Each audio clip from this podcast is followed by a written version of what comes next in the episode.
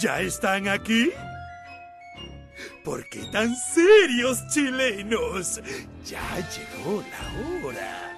¿A quién esperaban? ¿A Batman? Ya comienza Somos Legión. Pongan su mejor cara.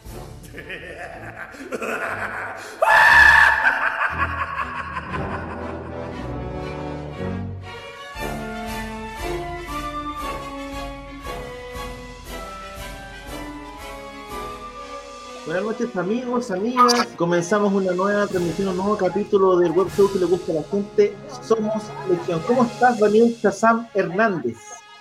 Acá es muy interesante, leyendo algo muy interesante sobre... ¿Qué estás leyendo? ¿Qué estás leyendo, Daniel? Ah, una revistita Novaro que conseguí. ¿Qué estáis, Panchito? Bien, ¿qué, conseguiste, Novaro? Muestra, muestra, muestra, muestra, muestra. Puta, el otro día te avisé, pues, cuando vos no, pescaste el que día las turos, pues, Ah, qué bonito. Esos son los compilados. Unos retapados. Unos retapados. sí. Esos retapados son antiguos igual, Daniel, ¿no? Sí, son de los del, del 80. Tienen la gracia que hacen que las revistas adentro estén pero impecables. Sí, lo, lo malo, lo malo que este retapado dice Superman y no hay ni una de Superman, pues, weón. Sí, por eso ah, bueno, Oye, yo compré, ¿vieron el documental de Novaro que está en Amazon? Yo lo vi, weón. Lo encontré muy, muy cornetero. Sí, pero me dieron ganas de ir a Perú. A, esa, a ese weón que tiene. Ah, el coleccionista peruano, es la, es la cagada ese, weón que los tiene todas y, vende además. Yo lo último que conseguí en Novaro, así, bueno, bueno, fue en esa tienda en Colombia, el gato Pancho otra vez. Que, me mandaste. Y, salí con. Sí, no. Él tenía el de Tarzán. Sí. ¿Turok tenían? Sí, Turok. Yo le compré Turok. Es que caché que, caché que el, más escaso ahora es Turok. Es una tienda que, que una locura, ¿cachai? Porque además está, es súper desordenada, el tipo no sabe muy bien lo que tiene y cada vez que tú vas tiene algo distinto. Entonces tienes que meterte a buscar, ¿cachai? Pero es yo, fui un, yo, fui un sábado en la mañana que estaba lleno, en el fondo y la tienda es muy difícil moverse adentro. Sí, no hay espacio. Sí, tienes que esperar que salga gente. Pero además el tipo es muy, es muy amable, porque tiene, eh, tiene una. Tiene como una, una. Es parte de un grupo de ciencia ficción eh, colombiano. De hecho, me regaló las revistas de él. Y estuvimos conversando un rato. Obviamente no me hizo precio. O sea, me hizo un precio, me, hizo un precio amigo, pero no me regaló algo así como una. una no, pero, convengamos en que las cuestiones además son baratas en la tienda, porque mm. parte de la gracia es que no es que no es que además estén en condición de nueva, yo me compré, pues tú las cajas de, de a mí me, que me gusta la editorial Oveja Negra, me compré mm. la caja con todos los cómics de Olafo y con la cajita, porque me compré cómics de Popeye, esos larguitos, ¿cachai? Nuevos. ¿Cómo se llaman? No me acuerdo con el nombre de la tienda, algo de locura, algo de repente. No, tenemos por acá el, pero, es una tienda maravillosa que queda ahí en, eh, en Colombia. Si tienen la oportunidad, bueno, la gente que vaya para allá, pregúntenos el dato porque nosotros les damos hasta la dirección para que vayan a echar un vistazo. ¿Y ahora son los locales o una cadena? No, sí, es una librería, es una librería pequeña que tiene un montón de cuestiones adentro, que está muy desordenada, que es difícil, eh, de hecho es difícil meterse. Para la gente que está preguntando, el ruso se va a conectar en unos minutos, tenía algunas cosas que hacer, pero ya va, eh, ya va a sumarse. Está, no, están ovulando. Oye, ¿le prendía caso no? Porque me dicen que se escucha en la tele, a lo mejor el Pancho está con la tele prendida. A ver, es que cachar. El Bueno, muchachos, a la gente que nos está viendo, muchas gracias por sumarse. Obviamente, el día, eh, un día que ha estado marcado, una semana que ha estado marcada por la partida de grandes personajes. No vamos a entrar en la muerte de, obviamente, Diego Armando Maradona, porque ya eh, imagino que todo el mundo ha visto lo suficiente o ha leído lo suficiente al respecto. Pero sí vamos a estar hablando de la partida esta mañana de Blade Rose, eh, uno de los Darth Vader originales. Recordemos que Darth Vader eran tres al final. Dave Prowse, que era quien físicamente era Darth Vader. Después tenías, o tienes a James Earl Jones, que es la voz de Darth Vader. Y además estaba George, creo que era el nombre, Show, que es el que el Darth Vader que veíamos cuando le sacaban la, eh, la máscara, así que básicamente eran tres. Hoy día queda solamente James Earl Jones eh, vivo, así que vamos a estar también eh, vamos a estar comentando un poco la, la partida. Tiene cierta particularidad Dave Bruce porque de los actores que participaron en la trilogía original de Star Wars, probablemente Dave Prowse fue el único que tuvo un conflicto real con eh, George Lucas, que hizo que por los últimos, qué sé yo, décadas, él estuviera de cierta manera fuera como exiliado de los, eh, de los eventos eh, oficiales. Exactamente. Lo, que pasa es que él, él se enojó mucho cuando descubrió que, que su voz no iba a salir en la película. Hay, hay, varias, hay varias cosas en esa relación que tiene con George Lucas. Él, por una parte, siempre dijo que de cierta manera Lucas, entre comillas, lo engañó, porque él actuaba las escenas en la Ah, lo, engañó, era pareja. Pero el conflicto entra, el, conflicto se genera eh, después. En la práctica, el conflicto se, se, genera a partir de una entrevista que da Dave Rose a un medio de prensa X, donde él revela se supone, o el periodista escribe, así como una de las novedades que tendremos en la próxima película es que Darth Vader es el papá de Luke, ¿cachai? Y esto se publica antes de la película, ¿cachai? Y George Lucas se enfurece. Hay un documental súper bueno que se llama I Am Your Father, de, varios tipos que van y tienen una, una, suerte, una serie de entrevistas con Dave Prowse y conversan también con otra gente ligada a la producción. George Lucas no lo perdonó nunca por eso. Y Dave Prowse siempre... en Netflix, de hecho, ese, documental. bueno, él siempre dijo que él nunca, nunca había dicho eso. Y que no sabe cómo llegó eso al artículo de prensa. Y su argumento o su justificación al respecto era que él no lo sabía. Y en la práctica, otros testimonios de gente que trabajaba en la producción de la, de la película eh, apoyaron esa versión. Él no sabía, él se enteró mucho después de la entrevista, porque en la práctica el guion que decía, eh, que, tenía el guion completo, donde decía yo soy tu padre, etcétera, etcétera, lo tenía muy poca gente y, era de muy difícil acceso. Y de hecho, solo, el, diálogo, el diálogo verdadero solo lo tenía mm, James Earl Jones, que era la voz de Vader, y Mark Hamill. Y, Mark, Hamill, porque en rigor lo que, eh, los que vieron los técnicos en el escenario era Obi-Wan es tu padre. Ese era, el, bueno, eso dice el mito. Era Obi-Wan es tu padre, o yo maté a Obi-Wan, era una cuestión como muy trivial, digamos, eh, que no correspondía a la cuestión. Entonces, pero el tema es que el enojo de George Lucas fue tal que efectivamente Dave Prowse fue exiliado. Dave Prowse aparecía eh, en eventos y, y, podía aparecer como el verdadero Darth Vader, lo que fuera pero no estaba invitado a estas celebrations, por ejemplo, que son las instancias o las festividades oficiales, convenciones oficiales de Star Wars. No participó eh, como entrevistado en ningún material extra, etcétera, etcétera. Era como un eh, ex Star Wars de segundo de segundo nivel y para todos los efectos de, conversar de Darth Vader se hablaba con James Earl Jones, no con él. Sí, y de hecho eh, no, no, no, fue de los pocos que no volvieron en las precuelas. O sea, las escenas de Vader del final de episodio 3 no es Dave Prowse, es otro actor.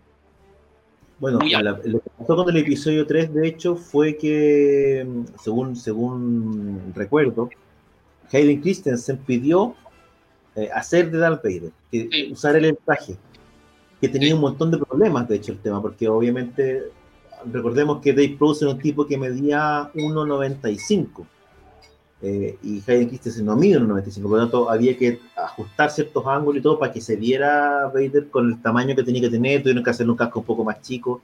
Eh, digamos que Dave Prowse era un tipo que llega al papel por ser físico-culturista y actor, tiene una carrera marcada con papeles de monstruos, eh, tuvo una participación muy recordada en la Naranja Mecánica también. Es el, es el guardaespaldas del escritor, al que y le vieron a la mujer. Y además tiene eh, una participación no muy mencionada en Superman. Él fue mm. el entrenador de, Christopher Reeve. Christopher, Reeve cuando llega, cuando es elegido para el papel, era súper flaco. Era, eh, según leí, estaba como 77 kilos.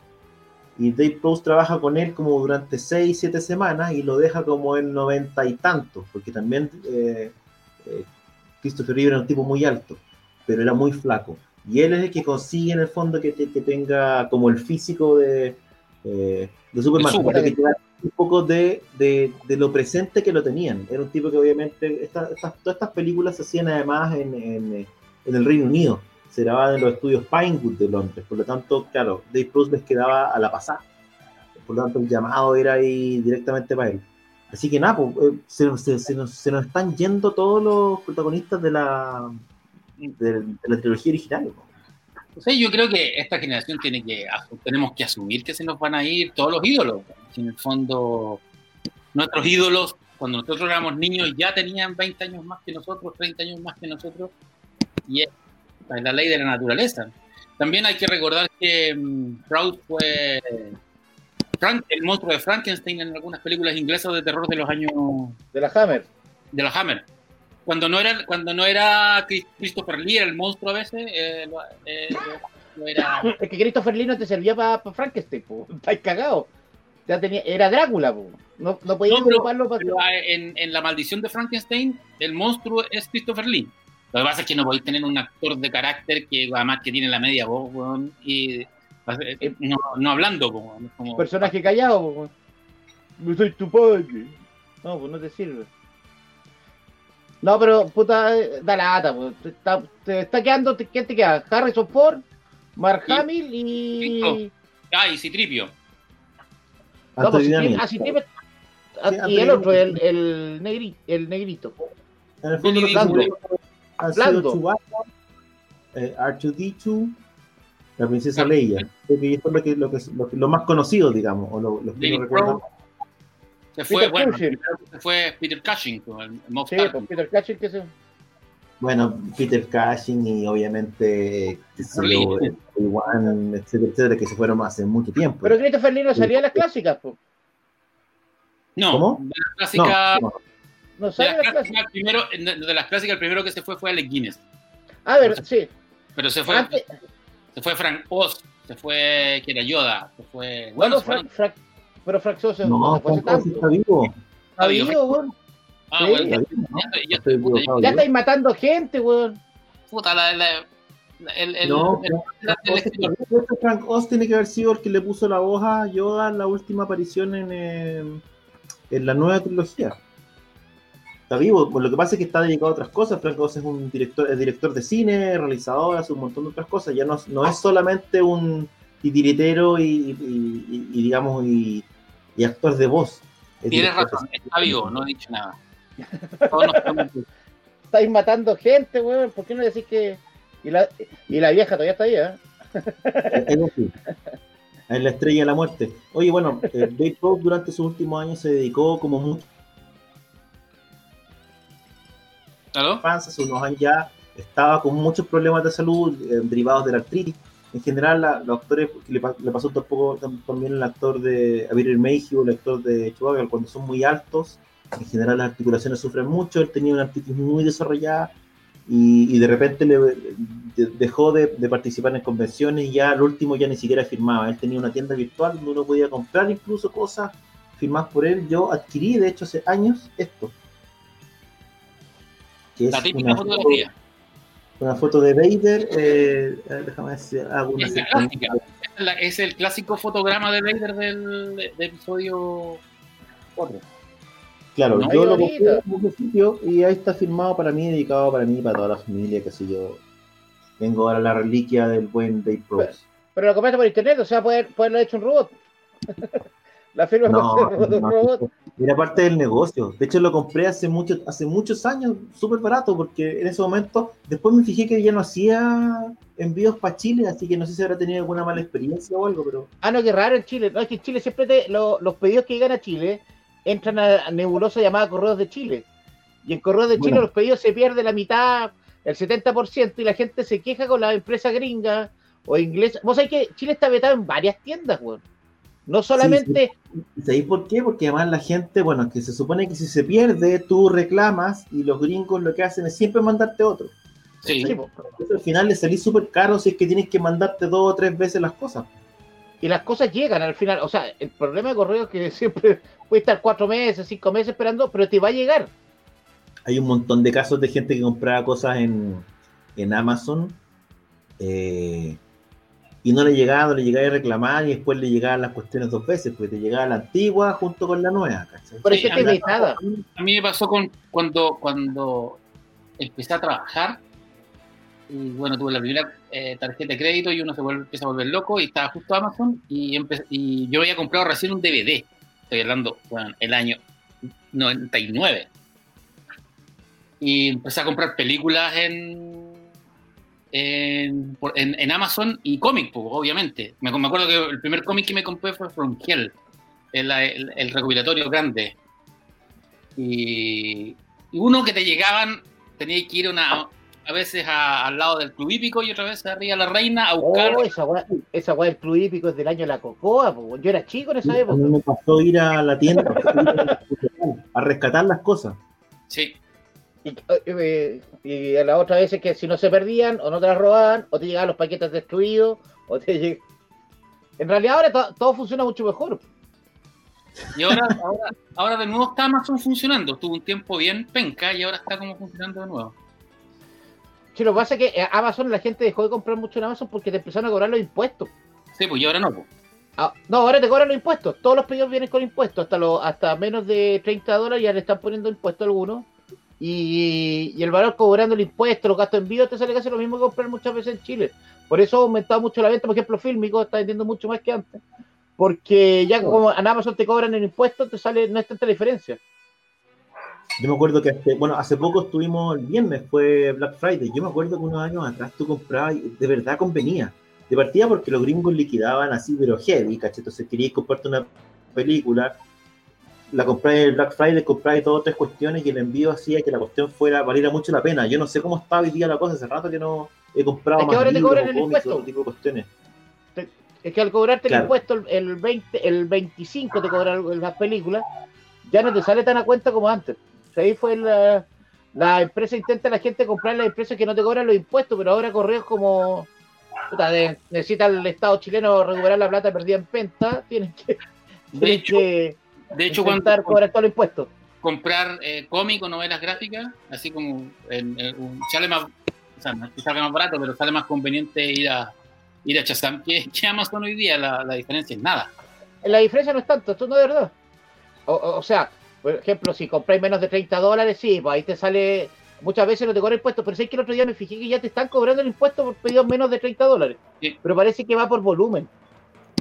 Ahora, de hecho, comprar por Amazon Europa, por ejemplo, los SC, es más caro por Amazon que, en- que, en- que acá. Sí, pues. pues. No, eso sí, eso sí. No es por tirarme flores, pero soy, soy un cocotero de mierda, pero igual algo, algo intento, no tanto. No, lo que pasa es que al final si traís el volumen, al final es lo que te, te Es que genera el el negocio es que también, volu- porque no. conveniente, porque ahora Es- si tenéis que pagar el envío más el impuesto, claro, se pierde el atractivo, a menos que estés trayendo comprando una cuestión que no está acá, ¿cachai? Eso sí. Pero, pero por ejemplo, comprar usado en España te conviene porque no pagas impuestos. El usado no tiene impuesto en Chile. No, ¿Cachai? Por Libros, ejemplo, libros, libros tampoco. Si los compráis usados no, no te cobran. Pasa que si te vayas al chancho te van a cobrar igual, pues igual te van a calcular. Pero si compráis poquitas cosas usadas, no pagáis impuestos. No deberéis pagar impuestos. En general, eh, yo, yo me traigo cositas antiguas para mí, en Novaro, pido a Perú y no me han cobrado nunca impuestos. Pero tienen que ser revistas que se vean usadas también, porque no podéis ser tan cara de raja y decir, puta, traerte un libro nuevo y decir, no, usado, no, igual te cagan. no yo, yo he comprado libros usados en Amazon y son sin impuestos. No como- hicieron impuestos, por eso te digo. Es como cu- cuando de repente compraban las cuestiones en eBay y los tipos, para que no pagaran más, le ponían así como regalo. ¿Cachai? Cuando Sí, ponerle regalo no, te, no valía el impuesto, o le ponían Bueno, ahora te muestra, cagan. muestra empresarial, no sé qué cosa. Ahora te cagan, ahora también te cagan por eso. O, o, por ejemplo, ¿sabes qué cosa es buena comprar para afuera? Por ejemplo, un libro, un libro firmado, directamente no te dieran cobrar impuestos. Porque, No, porque al es abierto. ser- No, porque está abierto y está firmado. ¿Cachai? Por eso te digo que es como bien buena la, la regla acá, pero son así. Bueno, y el tema, el tema del impuesto, además, opera también para el tema de los impuestos digitales. Hoy día, ¿cachai? Lo sé porque, bueno, el viernes compré, aprovechando el Black Friday, compré un par de juegos que me pidió mi hijo. Y claro, de repente estamos comprando cosas y hoy día sale harto más caro, ¿cachai? Porque efectivamente, Sí. como yo estoy operando el impuesto digital, a las compras digitales, a los servicios digitales, hoy día sale todo más caro, incluso estando con, con descuentos de Black Friday y todo eso, tenéis que pagar de todas maneras los impuestos, que es una cuestión que hasta hace dos años no existía. Por eso, por ejemplo, un juego digital ahora es más caro que un juego original, o sea, un juego físico. Sí. comprar una película. ¿Qué Sí? Las películas, las películas todavía. compras todo en el persa, ponte tú, ¿cachai? Cuando compráis en el persa, no sé, si no estés comprando un juego que salió recién, lo podéis conseguir mucho más barato, ¿cachai? Y lo que Sí, pasa es que, claro, eso no te pasa en el digital, a menos que hagan estos como ofertones, en que bajan el precio todo, pero no, pero no siempre es así. Las películas, pero no sé si están pagando impuestos acá o no. Eso, eso siempre es una pregunta que vos, Pancho, que soy bueno para comprar películas en Amazon. ¿Tú has comprado en películas o no? En Amazon digitales. En Amazon, por ejemplo. No, no, no, las, yo compro en Apple. Y no. Pero, Apple- Las películas no son caras en. en- pero tienen impuestos o no. no. Las películas sale por una película nueva, una película. Los nuevos mutantes. Si te la queréis comprar con los extras y con todo, y en 4K te sale. Menos, menos de 10 lucas, weón. Pero en teoría No, no, eso pero- debe tener impuesto incluido, fíjate. Por eso te digo, pues eso es lo que me gustaría saber, cuánto es el impuesto. Porque tú caché Sí. que las películas tienen un impuesto, aparte del IVA, tienen un impuesto extra, que es un 6%. Ahora, ¿Tú cacháis la trampa de comprar películas digitales en, en, en Google, en Amazon y en. que nunca son tuyas. No son si tuyas. la- pierdes los derechos, cagaste. Si Apple pierde los derechos, exactamente la película desaparece nomás, y punto. no- la pagaste y pagaste aire. Por eso. Y en Y el caso de además, es disponible que- solamente a través de la plataforma. Claro. Y lo otro es que nunca se ven tan bien como en formato material, weón. Sí, el 4K no hay caso. No, no hay caso. No, no, aunque, aunque tengáis la tele más, más 4K, más pico la zorra, no, no hay caso, weón. O sea, es lo mismo que cuando decís, ah, voy a descargar TNT en 4K. La, O sea, imagínate, tenés en 4K y tenéis la empresa, tenéis. Eh, ¿Cómo se llama estos hueones? Que el- BTR. El sí. día del pico la voy a ver en 4K. No, weón. O sea, con la, con la- La con la- la voy a ver en 4 vos, weón, pero ni cagando la voy a ver en 4K. ni siquiera compete- con, con cualquier empresa de internet en Chile tú no estáis viendo las películas con- en calidad. Cuando Por dices, eso. "Oh, ya, ya, ya, ya está en tu torrent favorito. O sea, ya, bien, se ve bien. Pero no es, pero por, por, No por es Blu-ray. la situación que tenemos en Chile, no, no, pues, no es lo mismo.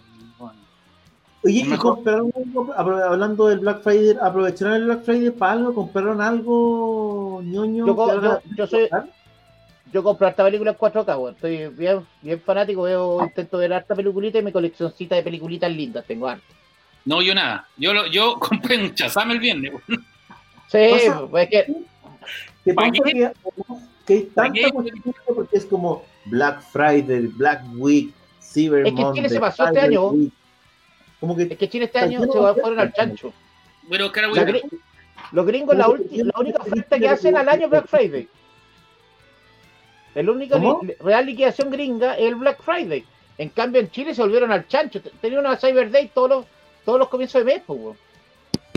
Bueno, sí, pues. Sí, lo que pasa es que hoy día, como tenemos venta digital de todo y, y la gente se volcó, creo que conversamos antes de conectarnos, pues la gente se volcó al tema digital, como que estaban, todas las ofertas ahí, ¿cachai? Hay empresas que tienen descuentos permanentes. Entonces, claro, no es como lo que era antes, que era efectivamente Por el evento del Black Friday o el evento del, del eh, Cyber Monday, ¿cachai? Ya no Ahora, existe, ya no es un evento. a mí me tocó alguna vez estar en un en un Black Friday en Estados Unidos y era impresionante, porque o sea, Ah, no, pues nivel de las ofertas era absurdo. ¿Cachai? O sea, eran ofertas de verdad, los tipos liquidaban de verdad, era como lléveselo todo, ¿cachai? Compré un par de cuestiones, pero era como que uno entraba a las tiendas y entraba ahí en shock por, el, por los precios que tenían los gringos. juguetes, Juan, a, a figuras de acción, pu- puedes encontrar baratas en. Habían varios, por lo menos me llegaban a buscar. Así Pasa, es. lo- pasa que los juguetes que nos gustan a nosotros que estamos más viejos ya, ya son juguetes, juguetes elitistas que vos claro. que esa no te los baja nadie. Anda a No. buscarte un, un Hot Toys de, de Darth Vader, una weá así, la- las pelotas que te va a bajar algún día. O No, las no. estatuas, por ejemplo, las estatuas, nunca esa weá no baja. La mierdita siempre baja, esa weá, los monos feos, esas cuestiones. Con juguetes antiguos, entonces juguetes usados tampoco no, no van a bajar. Muchachos, ¿qué les parece ya que estamos, acabamos de salir de- del homenaje o de la conversa sobre Dave Prose? Eh, ¿Qué les parece si comentamos, ya que la gente está insistiendo al respecto, además, me imagino que vieron el último capítulo, el capítulo de Mandalorian.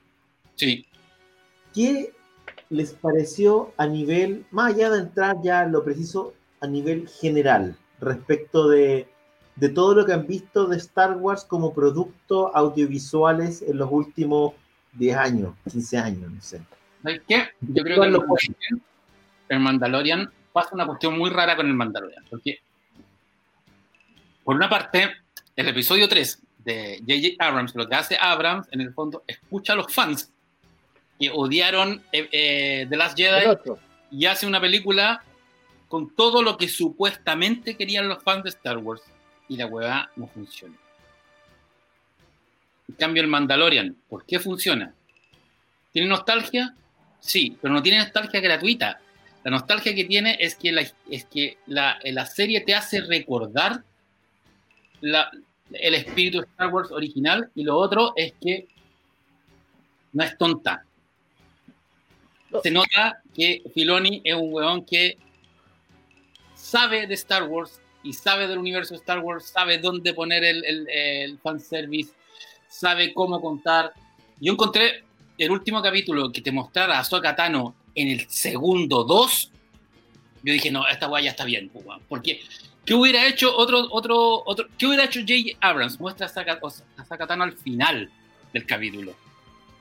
Este buen llega y la presenta. Punto, listo, y la muestra peleando de una. Y además, cuando el, el, encuentro entre el Mandalorian y Ahsoka que obviamente tiene la fórmula típica que hemos visto en todo, que cuando dos, dos fuerzas que son más o menos iguales se encuentran, tienen que pelear primero y después se hacen amigas Acá la pelea fue nada, fue duró cuatro segundos. Listo. Son aliados. Y, comienza el diálogo. No, no, yo puta, quedé encantado. Yo cada vez me encanta más la serie. A pesar de yo, que yo encuentro que la primera temporada tiene capítulos bien mula. Hay dos capítulos que a mí de la primera temporada definitivamente no me gustan y encuentro que si tenía una serie de solo ocho capítulos no podéis mandarte dos guatazos. Que es el capítulo donde sale, eh, que es en Tatooine, el primero, cuando aparece este weón que es como un Han Solo, que, es como un joven que quiere ser, que quiere ser cazador de recompensa. Fome el capítulo. Y el otro que no me gusta es el que viene después, el que es en una estación espacial donde... No, para, nada. rescatar, rescatar a, a los presos. Pero son, pero son todos homenajes a, las a los westerns, son todos homenajes a westerns. Sí, pero, pero es relleno. Es, es un capítulo relleno, no tienen, no tienen esa cosa emocionante que tienen los otros, ¿cachai? En cambio, esta temporada yo creo que va súper bien. Esta temporada no ha tenido ningún capítulo flojo. ¿Qué te pareció, Chaza? Yo, yo lo pasé la raja, me gustó mucho, me gustó mucho esa weá que va encima te hace como una weá, en un, en un lado están los samuráis y en el otro están los vaqueros. Esa, La misma escena de pelea, weá, que me encantó esa, esa idea. Michael View haciendo un papelito. Qué bueno que lo rescate, bueno, mi gran amigo, que tengo fotos con él, carreteando, tomando en unos discotecas, ahí bien flight. No, no, me, gustó la Lo pasé bien. Aparte, aparte que tiene un, feroz spoiler de un personaje que yo creo que lo quieren harta gente que quiere ese personaje, que lo nombran ahí. No sé qué va a pasar allá. Yo creo que vienen. Al azul. Sí, pero yo creo que vienen, vienen, yo creo que viene mucho spin-off, ¿ah? Yo creo que acá puede quedar también una cagada con esto, con esta weá. Yo, veo que vienen viene muchas ideas de spin-off de los guerreros que salieron en el capítulo anterior y spin-off de esta de la Jedi. Yo creo que viene spin-off sí o sí buscando a su enemigo, que lo está buscando ya.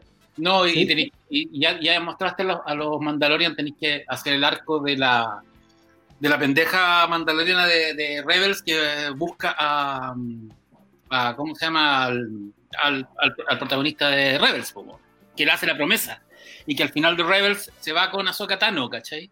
¿Cachai? Por eso digo, acá viene mucho spin-off. Hay un tema, además, que yo, en el fondo, cuando, cuando veía el, el, capítulo, sobre todo las escenas iniciales, cuando veía a Ahsoka Tano ahí en, en, acción, digamos, cuando veía los sables, en el fondo, cuando veía los sables láser, pensaba debe ser la primera vez que, tenemos un live action, que tenemos a un Jedi, a una Jedi en un live action eh, en la tele, mm. desde el especial de Navidad de Star Wars que tenía Luke, digamos, ¿cachai? Eh, no, hay, no, me acuerdo, no sé si hay, hablando de live action, si antes habíamos tenido a un o una Jedi en pantalla. Creo que no. No, no, no Pero si live seguro. de Star Wars no había, de hecho, el- el- en live action en general, tomando todo en cuenta todas las películas y las y bueno, esta es como la única serie live action de Star Wars, es primera vez que tenemos un Jedi que no tiene que ver con con todo el arco relacionado con los Skywalker. claro. Ahora, es la aprendiz de Anakin, pero, pero en la pero, no, práctica, no- pero no está a la sombra, ¿cachai? pero me pasó que como que En, en, en, en, Sí, en- en- en escena también. no está, en el fondo no está el tema Skywalker metido en el arco dramático, ni en las motivaciones, ni en nada, es verdad. A mí como que me explotó la cabeza con las posibilidades. Sí. ¿Cachai? Porque tú decís, puta, que bien se ve, que, que bien hecho está, ¿cachai? Que, que, que la raja se ve como ella, como, como luchadora, que bien se ven los sables, ¿cachai? Me pasó como que, dame más, ¿cachai? Me, me, eh, que, quedáis como, como con el gusto poco de decir, ¿sabéis que está la posibilidad de que estén y que estén bien, tan bien hechos como esto? ¿Cachai? Sí. Entonces, de cierta manera, creo que la... Me da la sensación de que, de que no hacer un spin-off. O no hacer una serie, porque yo creo que meter pero- mucho de Mandalorian no sería bueno para la serie. Pero ¿cachai? ya Creo tenéis tres series ya.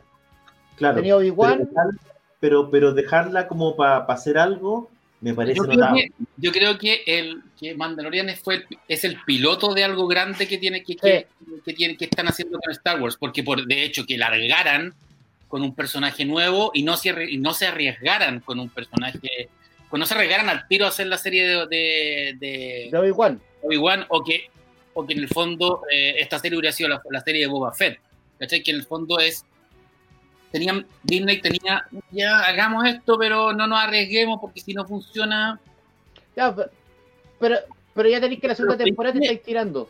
Pero ¿sabéis lo que pasa? Es que cuando, por ejemplo, miráis Wars, la serie animada, la serie de, de animación digital, no la, la de Tartakovsky que todos queremos. La otra, la, la que es canónica en el fondo,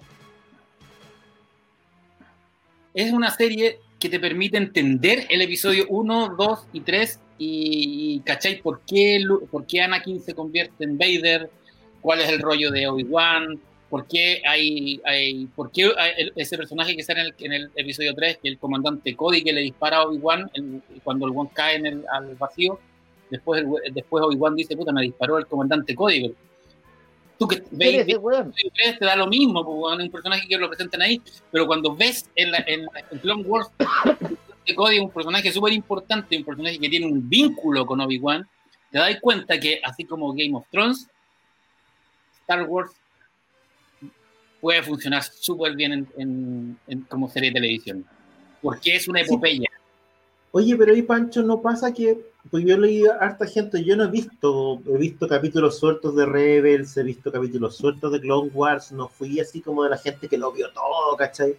Y mucha gente era como, no, para ver este nuevo capítulo tienes que haberte visto porque No. vas a todo, vas a disfrutar mucho más. Es, de pasado manera, entienden que hay gente que no lo vio, pero también entienden que hay gente que sí lo vio y que va a ser mucho más nexos que la gente que no vio la- las otras series, ¿cachai? En ese sentido, hay- tú lo que es como una suerte de filoniverso al final, que está volcado en Star Wars. No es Star Wars solamente, ¿cachai? Pero yo creo que la serie, que este capítulo del Filo Universo es tan manipulador que va a lograr que, mu- que está logrando que muchos que no tenían idea, que nunca pescaron Clone Wars, estén vean. viendo Clone Wars y viendo Rebels. Y creo que eso eh, funciona súper bien, weón. O sea, no sé si el, no sé si las películas nuevas de Star Wars a, la- a los nuevos consumidores le dieron ganas de ver las películas originales. Yo Claro. creo que no, ahí lo mataron. Sí. Pero, Claro. pero, por ejemplo, Y te hace ver lo, quizás lo condescendientes que fuimos con el, con el episodio 6, 7, o sea, 7, 8, 9. Que realmente. era una mierda. Yo no considero que sean un bodrio, pero, pero si eran menores, weón. O sea, son. Es que son menores, pero también Pero te fíjate- habla un poco de cómo, de cómo estás produciendo tus películas. Yo creo que yo espero que la cuestión también eh, genere como una, una reflexión más profunda en Lucasfilms, ¿cachai?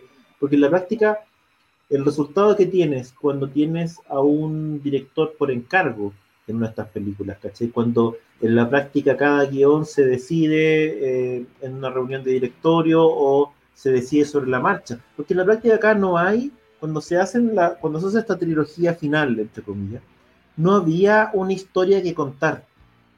No. no había un vamos a contar esto, esto es lo que va a pasar, este es el arco completo y yo le entrego estas, este arco completo, esta macro historia a estos tres realizadores para que cada uno, o a estos dos realizadores para que cada uno, porque inicialmente eran tres, a estos tres realizadores para que cada uno dé su visión.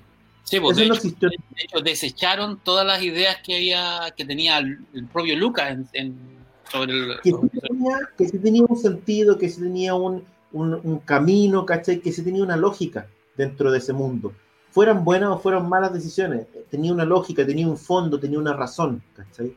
Y en la práctica hacen estas películas que lo que pasa finalmente es que no tienen una razón, no tienen una historia detrás que quiero contar, no tienen una propuesta. Son historias que se escribieron en el momento, que se le pasaron a estos directores como por encargo. Directores que, como todo el mundo les gusta Star Wars, pero que no son ni fanáticos del material, ni apasionados por el material como si lo es Filoni, ¿cachai?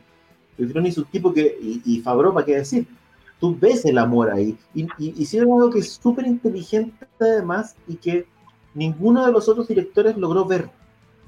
Que tenía que ver con no mirar necesariamente la trilogía original, sino mirar el material que inspiró la trilogía original. Mm. Ahí donde van a las historias de Samurai, de Kurosawa, es ahí donde miran el western, es ahí donde miran, miran la, la, las antiguas películas de aventura. Y probablemente lo que, lo que te hace conectarte con el Mandalorian es que sin ser una serie que esté llena de fanservice, sí se conecta con ese espíritu original. Vuelve a ser un western con naves sucias. Vuelve a ser una historia de lo que pasa a nivel de pueblo, en el fondo. Ya no está ahí en la historia grandilocuente, están las naves, están los rayos láser, etcétera. Pero vuelve a estar como a nivel de las personas, de las historias más pequeñas. Al final el Mandalorian se trata de un tipo que anda con este niño que tiene que encontrar eh, a su familia, entre comillas, ¿cachai? Que una historia bien básica, se lo debería decir. Y probablemente en el cine a nadie se le habría ocurrido que esa podría ser el corazón de una historia. Que, que podías tener un personaje adorable en el centro de la trama, ¿cachai? No, no formaba parte del, del, concepto, porque no lo había al final. Ahora, la guagua, Baby Yoda, ¿hubiese funcionado si hubiese sido un Baby Yara Yara? ¿O el impacto emocional de Baby Yoda chiquitito? Yo no sé qué afect afectará el nombre. ¿Mm? ¿Cómo? El nombre será un, pasará lo mismo que pasó, por ejemplo, cuando lo le pusieron un nombre a los Jedi, ¿te acordás que tenían Mitrochlorian Ditus, una cosa así? No, Ahora el bebé Yoda, pero, bebé Yoda, pero, ¿le ponéis nombre, lo cagáis o no? ¿Cómo se llama el Mandalorian? No, Jinja no tiene nombre. Si tiene. Mando, si el mono chico quedó como Baby Yoda. No. Por eso. se llama Bean, qué sé yo, el, el Yodita. Ese es su nombre real. Sí, claro, da lo mismo un poco, ¿cachai? Da lo mismo un poco, pero eh, pero sí, la gente ya lo bautizó y todo. Ahora, como lo que hiciste tú, Pancho, yo creo que igual habría funcionado si hubierais elegido una especie que te generara lo mismo, pues, ¿cachai? Porque podría haber sido un Ewok. Sí, pero los Ewok, los bebés los odian, pues, El fan los, pero, odian a los Ewok bebés. Yo creo que tiene que ver con. Pero un, un, bebé chubaca, un bebé chubaca, ¿eso servido, no? Podría haber sido un Wookiee, yo creo que igual habría funcionado. O un, no, un, yo, creo que, que, que eligieron muy bien hacer un, un Yoda chico. Si Yoda es el personaje, es el sabio de toda la saga. Era, era el anciano. Y poner un, un, guaguito Yoda igual es como, what the fuck. Sí, lo que pasa es que además eh, eh, tiene que tiene que ver además con que con lo que representa Yoda, ¿cachai? Porque en la práctica tú entiendes que Yoda, ahora, en, en, esta, en este último capítulo se olvidan de que existía otra maestra, existía una maestra Yoda, sí. tipo Yoda, que se llamaba así como Yada, Yada. que aparece en el Consejo Jedi, y como que nadie la menciona. Pero, Pero aparece, mierda. aparece solo en el episodio 1, y entre el episodio 1 y el episodio 2 pasan 10 años.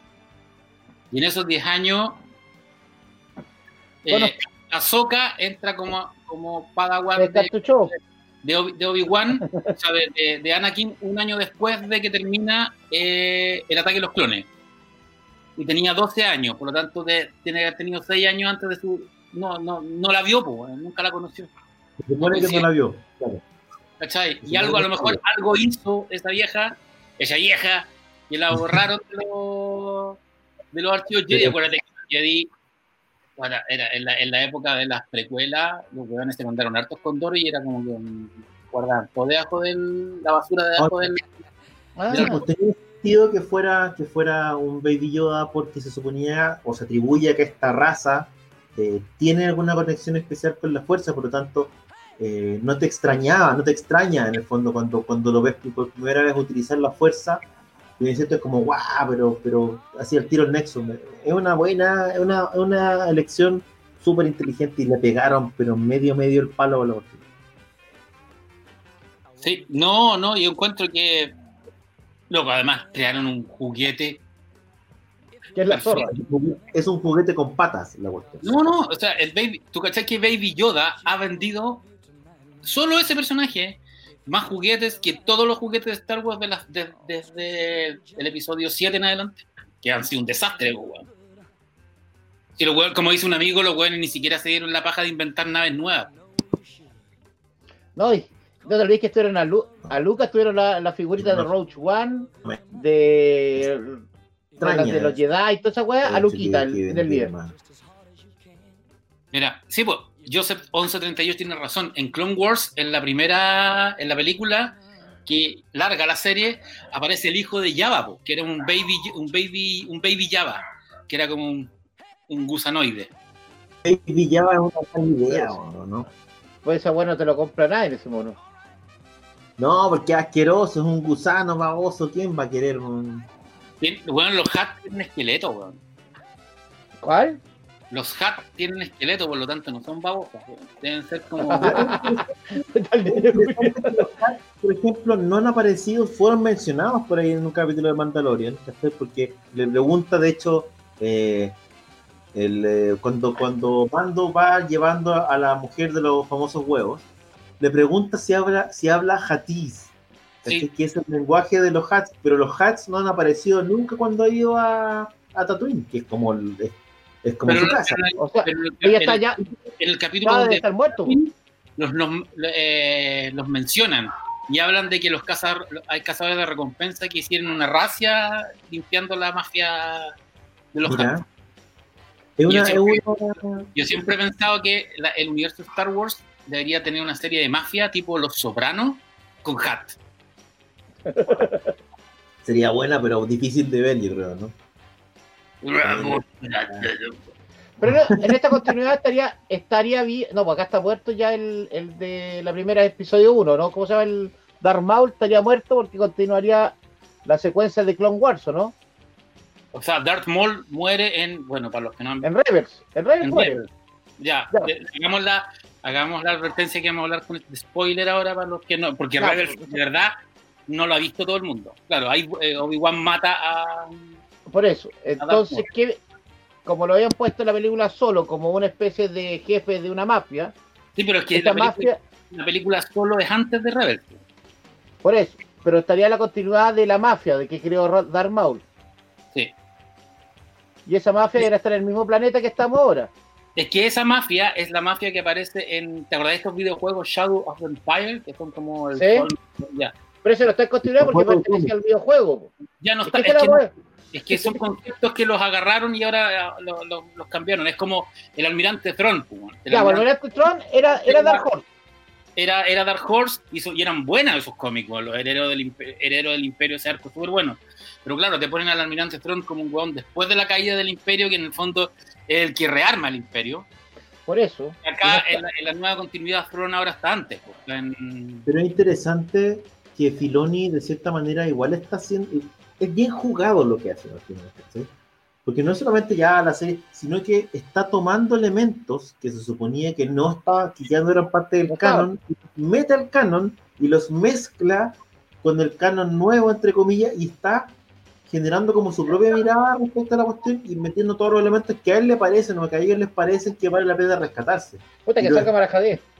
Y ahora, en esta, en esta temporada, de cierta manera, como que tú empiezas a olfatear, eh, la, no sé si la necesidad, pero sí la, la intención de empezar a meter las cosas a la continuidad, que es bien rara igual, estoy tomando en cuenta que tenéis una trilogía que se supone que pasa después de todo lo que estamos viendo, y esa trilogía en teoría no se hace cargo de lo que pasa, de lo que pasa en The Mandalorian o, no, no alcanzamos a ver ningún elemento del Mandalorian en la trilogía, en, las últimas tres películas, ¿cachai?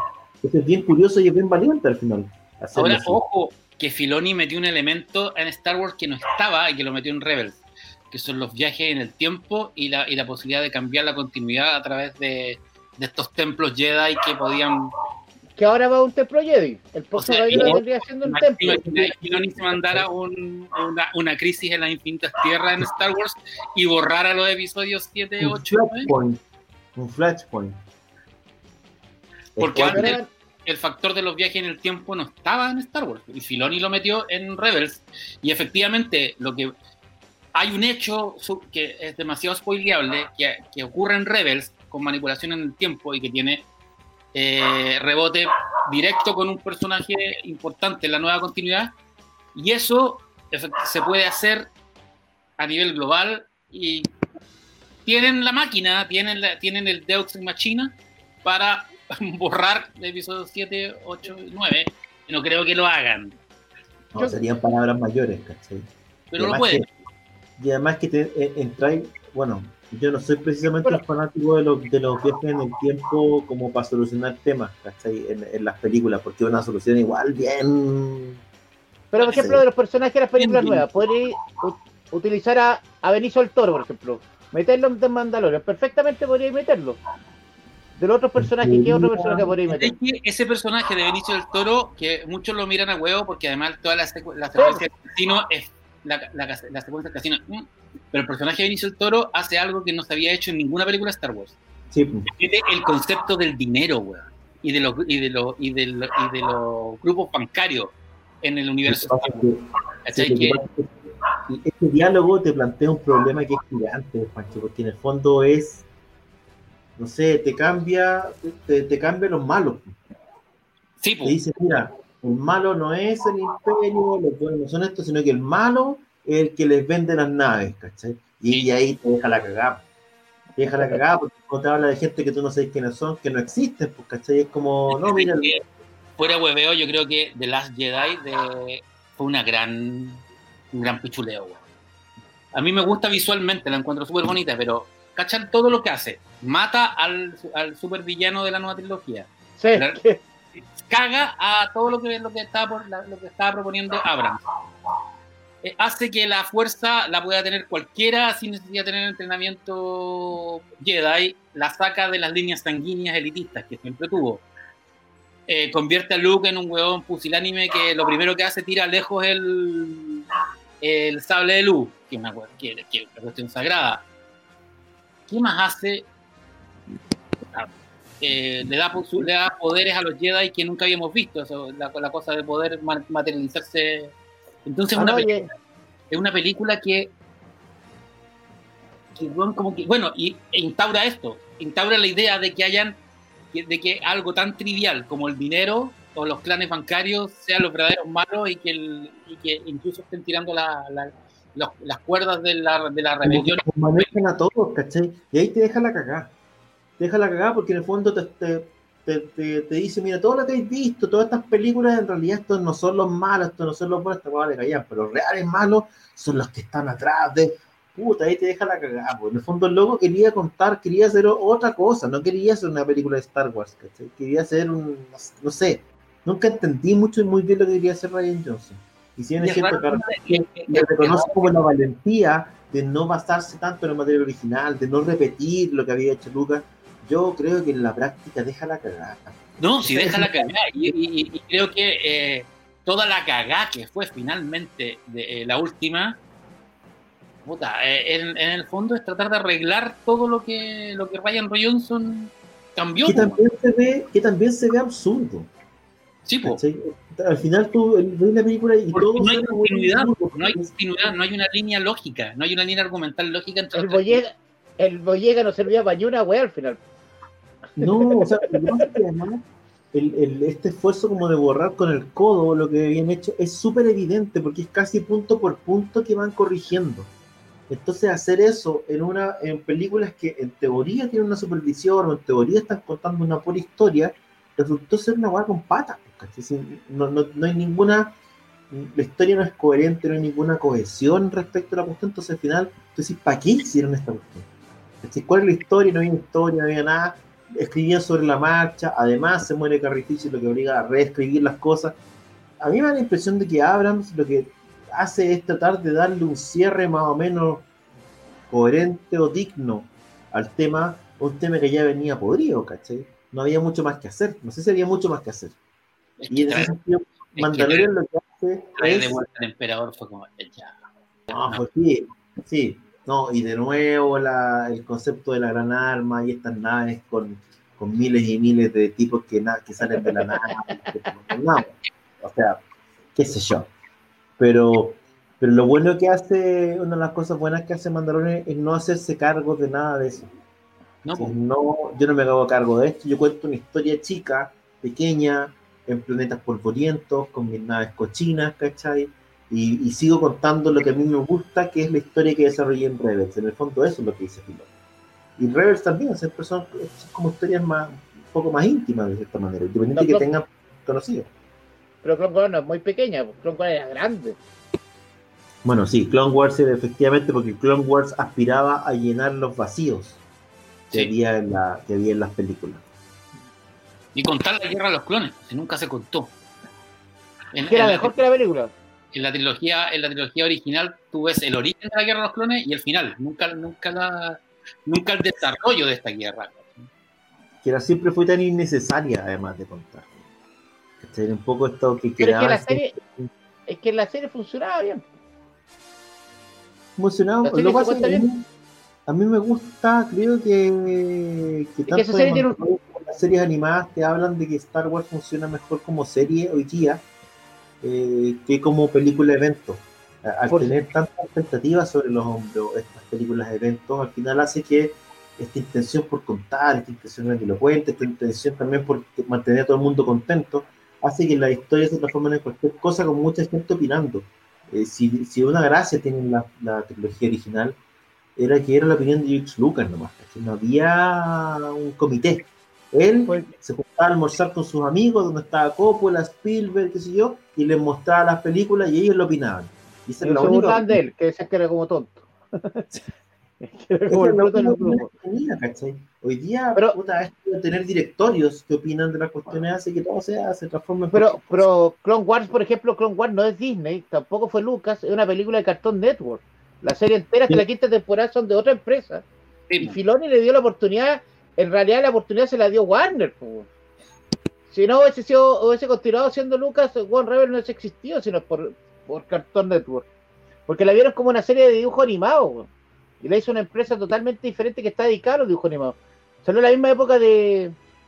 de la. Eh, ¿Cómo se llama? La de del perro con el de film, que tiene mucho que ver. ¿Cuál? ¿El perro?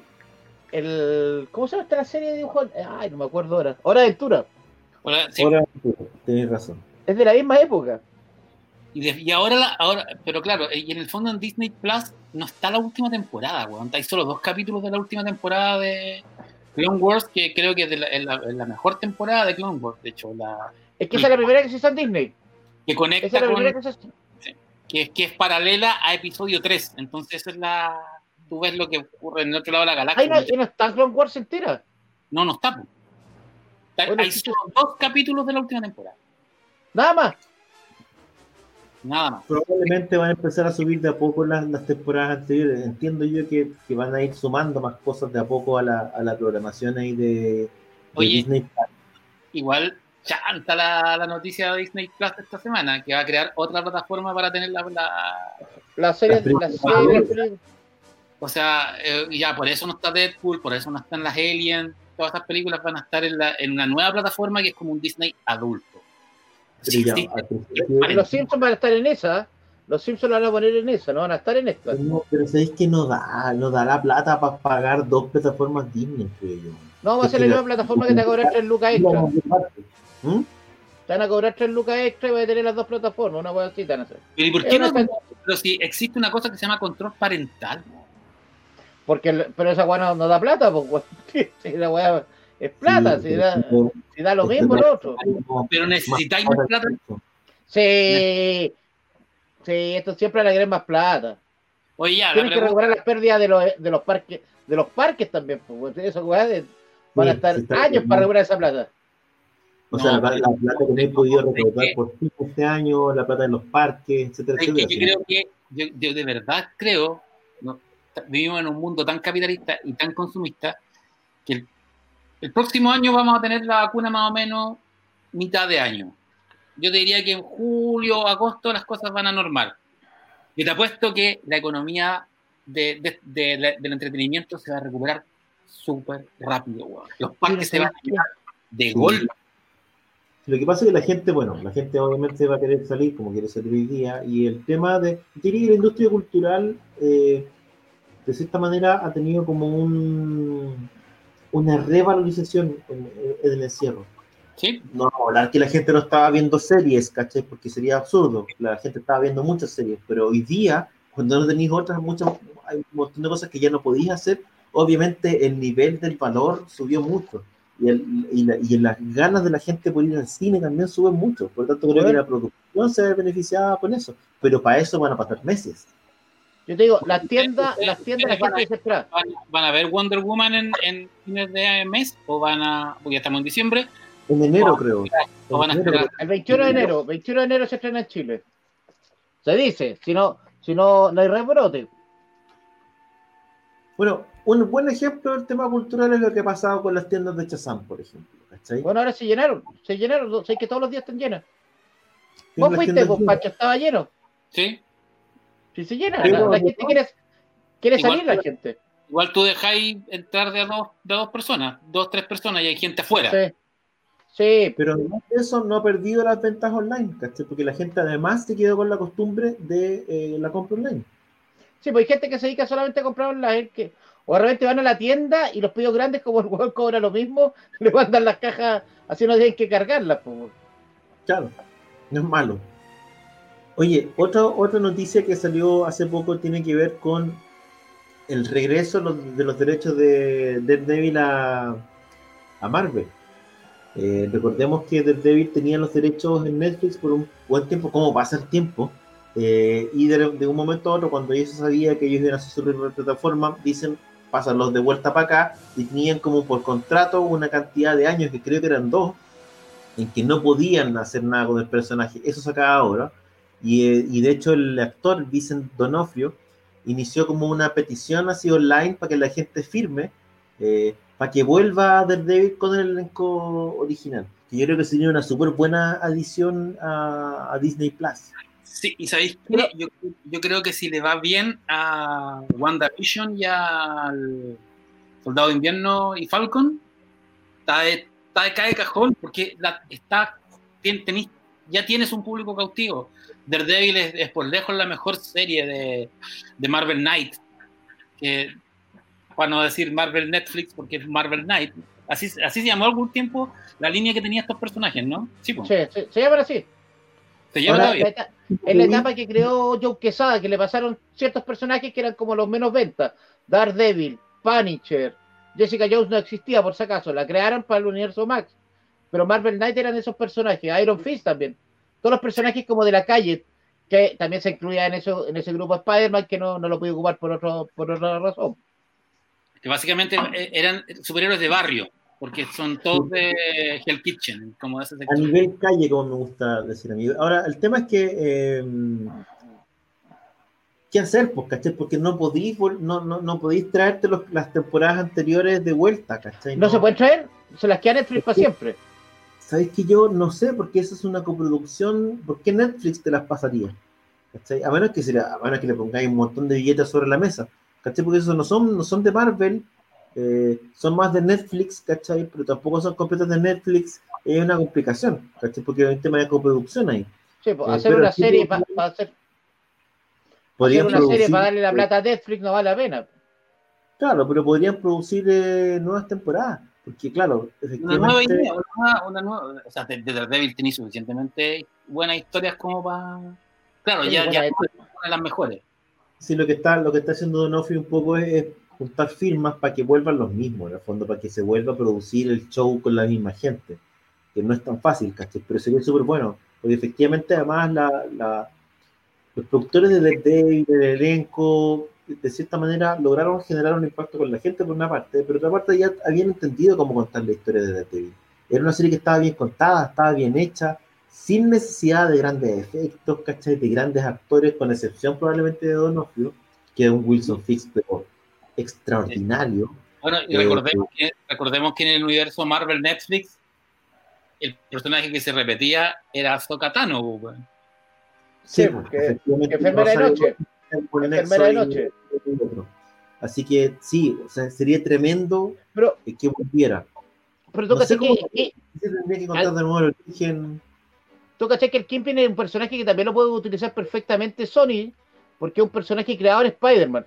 Sí, y de hecho, ¿se acuerdan? En, la serie animada de Spider-Man, que la estaba viendo en, en, Disney, era súper importante el Kingpin, era como el villano. El villano principal de Nueva York. Sí. Y el Spider-Man podría llevártelo perfectamente utilizar. Lo que pasa es que yo creo que la, el actor quiere utilizar su casting. El casting que ya lo tenía ahí hecho, ya tenía ahí un, un muy buen eh, Matt. Tenía ahí a, la Karen Page que estaba muy bien. No, la, la serie tiene un casting bastante bueno. Sí, y de hecho, alguna vez leí, no, hace no tanto, que una entrevista con la actriz de la que hacía de, Karen Page, que antes había aparecido en True Blood, ella, hacía de, de vampira, y, contaba lo, lo, que le había costado conseguir nuevos papeles después de la serie, fíjate. A pesar de que ella lo hacía increíblemente bien, estaba un poquito, había quedado un poquito marcada por la serie a nivel de productores, y no conseguía, por estos días no conseguía mucha pega, salvo pegas chicas. Eh, yo creo que sería un tremendo aporte que volviera y sería un tremendo contenido también para por una plataforma que necesita generar más contenido, porque efectivamente por una parte tenéis, eh, no sé, a los Jedi, ya sabemos que viene la serie de Obi-Wan y sabemos que, están, que deberían trabajar. Pero no nada. Por otra parte, tenéis eh, por el lado Marvel, es el lado Marvel, entre comillas, Avengers, ¿cachai? Donde tenéis WandaVision, donde en teoría tiene que venir la serie de Loki, en teoría eh, vendría el tema de Soldado de Invierno con Falcon. Eh, al, parece que hay una serie de Hawkeye también que va a empezar a, eh, sus grabaciones en un poco tiempo más. Si tiene algún nexo con la película de, Black Widow, ¿cachai? Yo hay una serie de que abrieran la onda de los superhéroes nivel calle. Pero viene la serie de Hulk. ¿Cómo? Viene la serie de Hulk también. También, efectivamente. Pero lo que pasa con estos locos es que como que todo viene, pero nada está. No tiene nada. No, tienen nada listo. Y, WandaVision, que al final le pasaron un mes más, Entonces uno dice, chuta. ¿Para cuándo es WandaVision? ¿Para enero o para...? Enero. Era diciembre, enero. Pero por ejemplo, lo que hace Warner con Wonder Woman, que van a tirarla por HBO Max, Disney no se ha rajado con ni una hueá para su canal, po. Pero yo no sé que... Yo creo que Black Widow la van a terminar estrenando en streaming. O sea, en, el, en, la publicidad del canal nuevo, ¿te acordás que yo lo subí una, una que es como una escena de calcar? Sale Black Widow con fecha en el canal nuevo, eh, abril del 2021. O sea, si no la estrenas, sí, sale, eh, retuiteé el, el, video y sale la, la publicidad sale Black Widow abril 2021 en el canal. Yo creo que los cuales si no la estrenan ahora cagaron. En algún momento tenéis que, tenéis que, porque de cierta manera además las películas, normalmente, no sé en este caso, normalmente las películas son como habilitantes de otras, de otras películas, sí, otras series, ¿cachai? Entonces, atajarla o aguantarla hace que, que no avance el tren de, de, de estreno de, serie. Ahora el tema es que no tenéis después esto que uno asume como un tren de estrenos o lo que sea, está completamente congelado con el tema de que no han podido filmar. O sea, fíjate que no salió. Este año se estrenaba Los Eternos. No salió ni el trailer. No hay trailer de la serie, la película de Los Eternos. Tengo la sensación. se filmó. Se la filmaron, está filmada completa. Chanchi también, Chanchi, que es una weá que me encanta ese nombre, muy lindo. Eh, también está filmada entera. Están listas las películas. Están llegando a estrenarlas. Lo que pasa es que no las pueden estrenar porque parece que tiene, por orden, tiene que salir primero por la cuido por la, por las escenas finales. Sí. Se atrasó todo el estreno. Efectivamente, el, cine es lo, lo, que te da las lucas. sí. sí, O sea, a, los estudios les sale más a cuenta guardar dos años una película que estrenarla en streaming. Si lo de DC con Wonder Woman, yo creo que es una. Tienen que potenciar la, su plataforma, HBO Max, que no, que no ha funcionado todo y y yo creo que tiene que ver con la, la, serie de, la Liga de la Justicia. Yo creo que eh, yo creo que está todo mezclado y necesitáis estrenarla, si no, no podéis estrenar la serie. ¿Cuándo la serie? Abril, ¿no? Ah, eh, marzo, abril. Y la película la van a estrenar en, el 25 de diciembre. 30 días solamente. Después se va a guardar y se va a estrenar solamente en cine. Va a estar durante tres meses. Que una guapa rara que la cresta el arreglo de Warner. Es muy raro porque además obviamente se va a requete contra piratear en ese tiempo que esté en la plataforma. Sí, y además, ¿qué pasa si la película es mala? ¿Qué pasa si la película no le gusta a nadie? No, nadie se va a ir a ver al cine. Ahora, acá Chile no llega a ninguna plataforma, llega solamente a salas, se supone, en enero. Vamos a, tener salas a verla. Por ejemplo, ahora Tenet ¿Será Wonder Woman la película que reabra los cines en Chile? Tenet no la van a estrenar al final. Yo quería ir a verla al cine, pero parece que no se va a estrenar.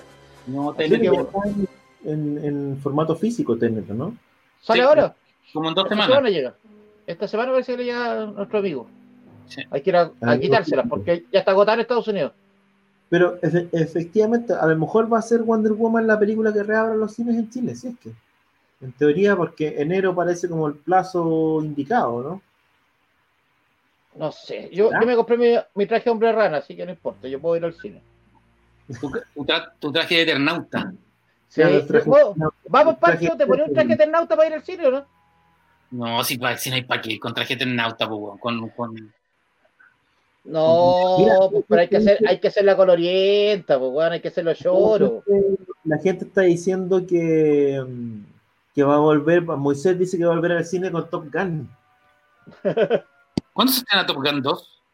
Oh, no, hombre, esa guaya la corrieron, esa guaya la corrieron, no sé para cuándo. Bueno, ¿cachate que el próximo va a tener los estrenos del próximo año? Malos estrenos de este año, yo creo que a ver, Godzilla parece que la van a estrenar directamente en, cable también, ¿eh?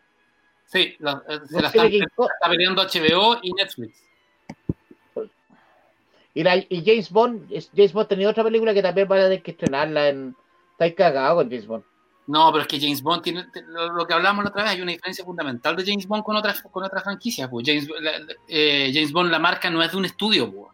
es una familia. No, por eso, una familia, por eso. Y la quieren en la quieren en cine, sí o sí.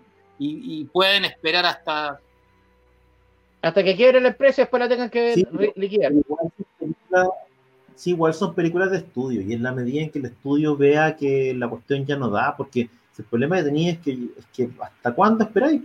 Porque nosotros estamos diciendo ya, claro, sí, en enero, porque qué sé yo, pero estamos hablando de que Europa en estos momentos está con un pic de rebrote, por tanto en Europa ya no podéis ir al cine, ¿cachai? No tenéis para cuándo ir al cine en Europa de nuevo, ¿cachai? Es que, ¿cachai? Que, por ejemplo, Wonder Woman sirve mucho la película si funciona bien en China, porque, ¿cachai? Que China ya están abiertos los cines, la gente va al estreno y hay una película que hizo 400 y tantos millones de dólares en Chile solamente. O sea, es la única manera de algo al final, pues estrenar en China. Chino chino. Pero bueno, hay, hay, que confiar en que vamos a tener vacuna, weón, que la vacuna va a funcionar. Si no, o sea, ahora es que yo más. Yo, ya la encontré, la vacuna era el alcohol, weón. A mí me preocupa más el. porque los grandes estudios van a, van a, van a sobrevivir. Lo que pasa es que después, cuando, cuando vuelve la, vuelvan a la normalidad, va a haber tanto estreno grande, tanta película que vamos a tener. las películas van a durar una semana. O sea, si no las viste en una semana, cagaste, porque no van a haber salas. Y los que realmente van a estar cagados es el cine chileno, el cine independiente, el cine latinoamericano, el cine de, que no va a tener dónde estrenar.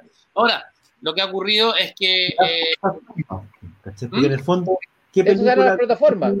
Claro, porque la práctica de las películas latinoamericanas, las películas chilenas, con, rosas excepciones, como ciertas comedias, ¿cachai? Sobre todo acá en Chile.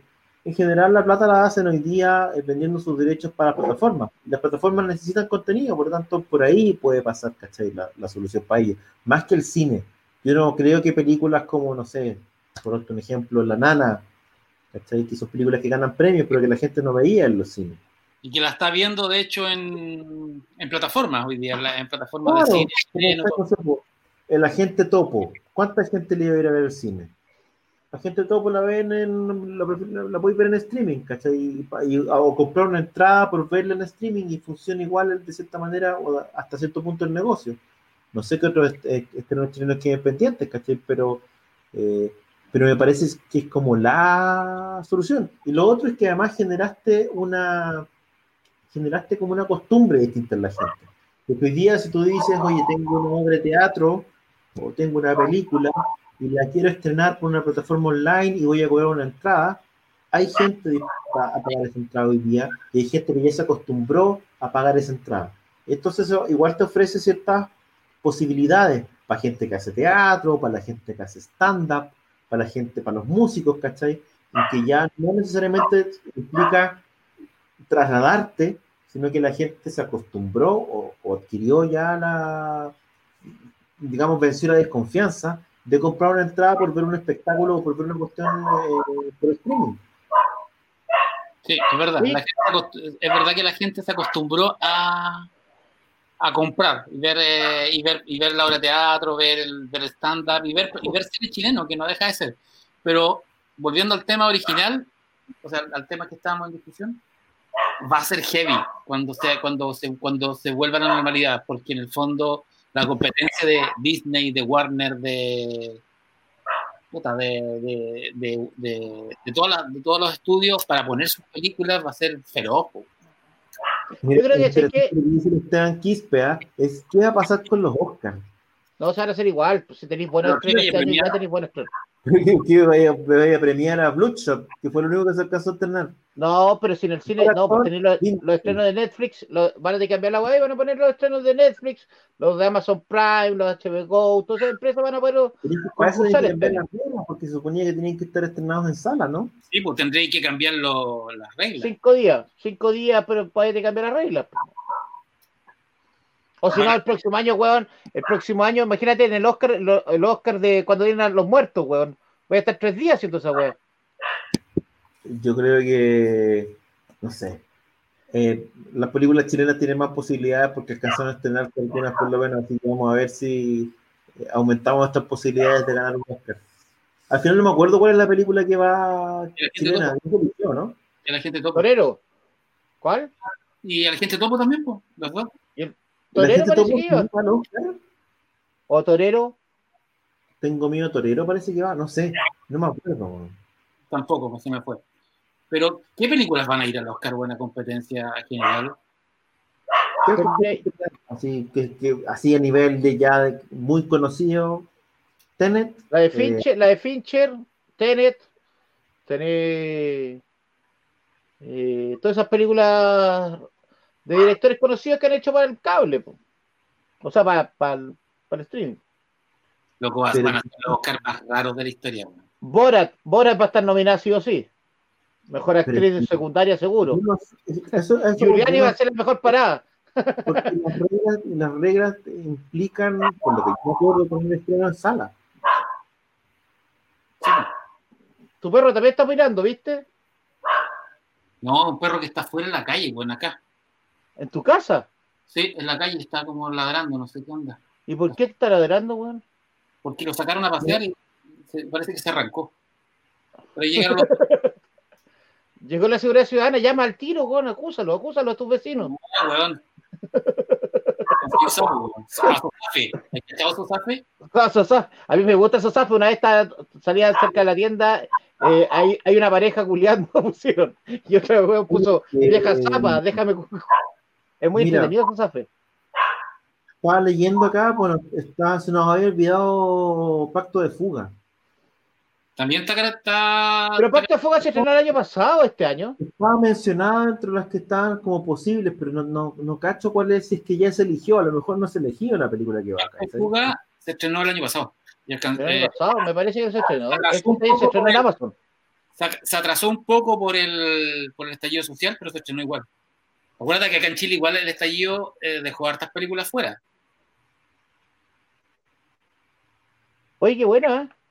Mira, estaba leyendo los estándares de la academia eh, para las películas en idioma extranjero. Los diálogos de la cinta deben ser en un idioma distinto al inglés. El largometraje debe haber sido estrenado entre el 1 de octubre de dos años antes de la entrega y el 30 de septiembre del año anterior. Mira, la película no debe haber sido estrenada en internet, TV o DVD antes del estreno en cine. ¿Cachai? Que, por eso digo que la cuestión no es tan fácil, ¿cachai? La producción tiene que ser total o mayoritariamente de país de origen. Yo digo, la cosa no es tan simple, ¿cachai? Hoy día. Acá están, la gente está diciendo que se eligió la gente topo, dice mi Río. Yo no, conseguí la, eh, la información, vamos a tener que chequearlo. Sí, pero la gente topo no se estrenó en cine, pues. Yo creo que no se estrenó en cine también, efectivamente. A lo mejor cambiar las reglas por este año, no lo sabemos. ¿cuál es la mejor película que has visto este año? A tu gusto. El agente topo de Maite Alberdi fue la cinta elegida por la Academia de Cine de Chile para representar al país en los premios Oscar del próximo año. Ahí está. Curiosa la ¿no? Pero además es un documental la película. Bueno, o sea, es un documental bien tramposo. ¿Lo vieron ustedes? Es bueno, pero es un documental tramposo. No, cuando lo he visto solamente trozos. El documental dejó en el camino a Tengo Miedo Torero y Pacto de Fuga, ¿viste? Igual pero Pacto de Fuga, qué raro. Es bien jugado, ¿cachai? Porque en términos hollywoodenses, eh, lo, lo, pucha, Tengo Miedo Torero y Pacto de Fuga tienen elementos que, que de repente marcan, eh, que te mueven la aguja, ¿cachai? Pacto de Fuga tenéis todo el contexto de, dictadura, de represión. Es una película un poquito más de género y es un género que está bien visto en, Hollywood también, pero por lo menos tiene como ese gustillo de superproducción. Eh, el Tengo Miedo Torero tiene todo un, un, elemento cultural, ¿cachai? Que tiene que ver con el transvestismo y otras cosas que también muchas veces mueven la aguja en la academia. Agente Topo, por lo que yo he visto, tiene es más bien un documental que aborda un tema de la vejez, a lo mejor está tratando de entrar por el lado más emotivo, no lo sé. es, un, falso, es un falso documental, porque en el fondo es, un, es una... Te lo presentan como un documental, pero, la, pero tiene drama, pues tiene guion, la película, tiene personajes, Está bueno, está súper bueno, a mí me gustó harto la película, pero, pero encuentro que para, para competir en el Oscar, el tipo de película que le gusta al Oscar, eh, eh, Tengo Miedo a Torero y Pacto Fuego, muy sobre todo Paco la Fuga, que, tenía, que tiene un lenguaje muy hollywoodense. Muy. con excepción de la peluca de Vincuña. Con excepción. ¿Por qué le pusieron esa peluca? Una, una, peluca que está como totalmente fuera de contexto, que se ve falsa. No sé, bueno. En fin, eso es lo menos hollywoodense que hemos visto mucho rato. Y no está lo ñeco, es que no está lo ñeco. ¿Cacháis que lo que tiene Pacto de Fuga tiene algo muy tiene sin tener una historia de amor tan clásica como, la que, como El secreto de sus ojos, es más o menos la misma fórmula, porque es un thriller que toma en cuenta eh, eh, a la dictadura respectiva. Claro.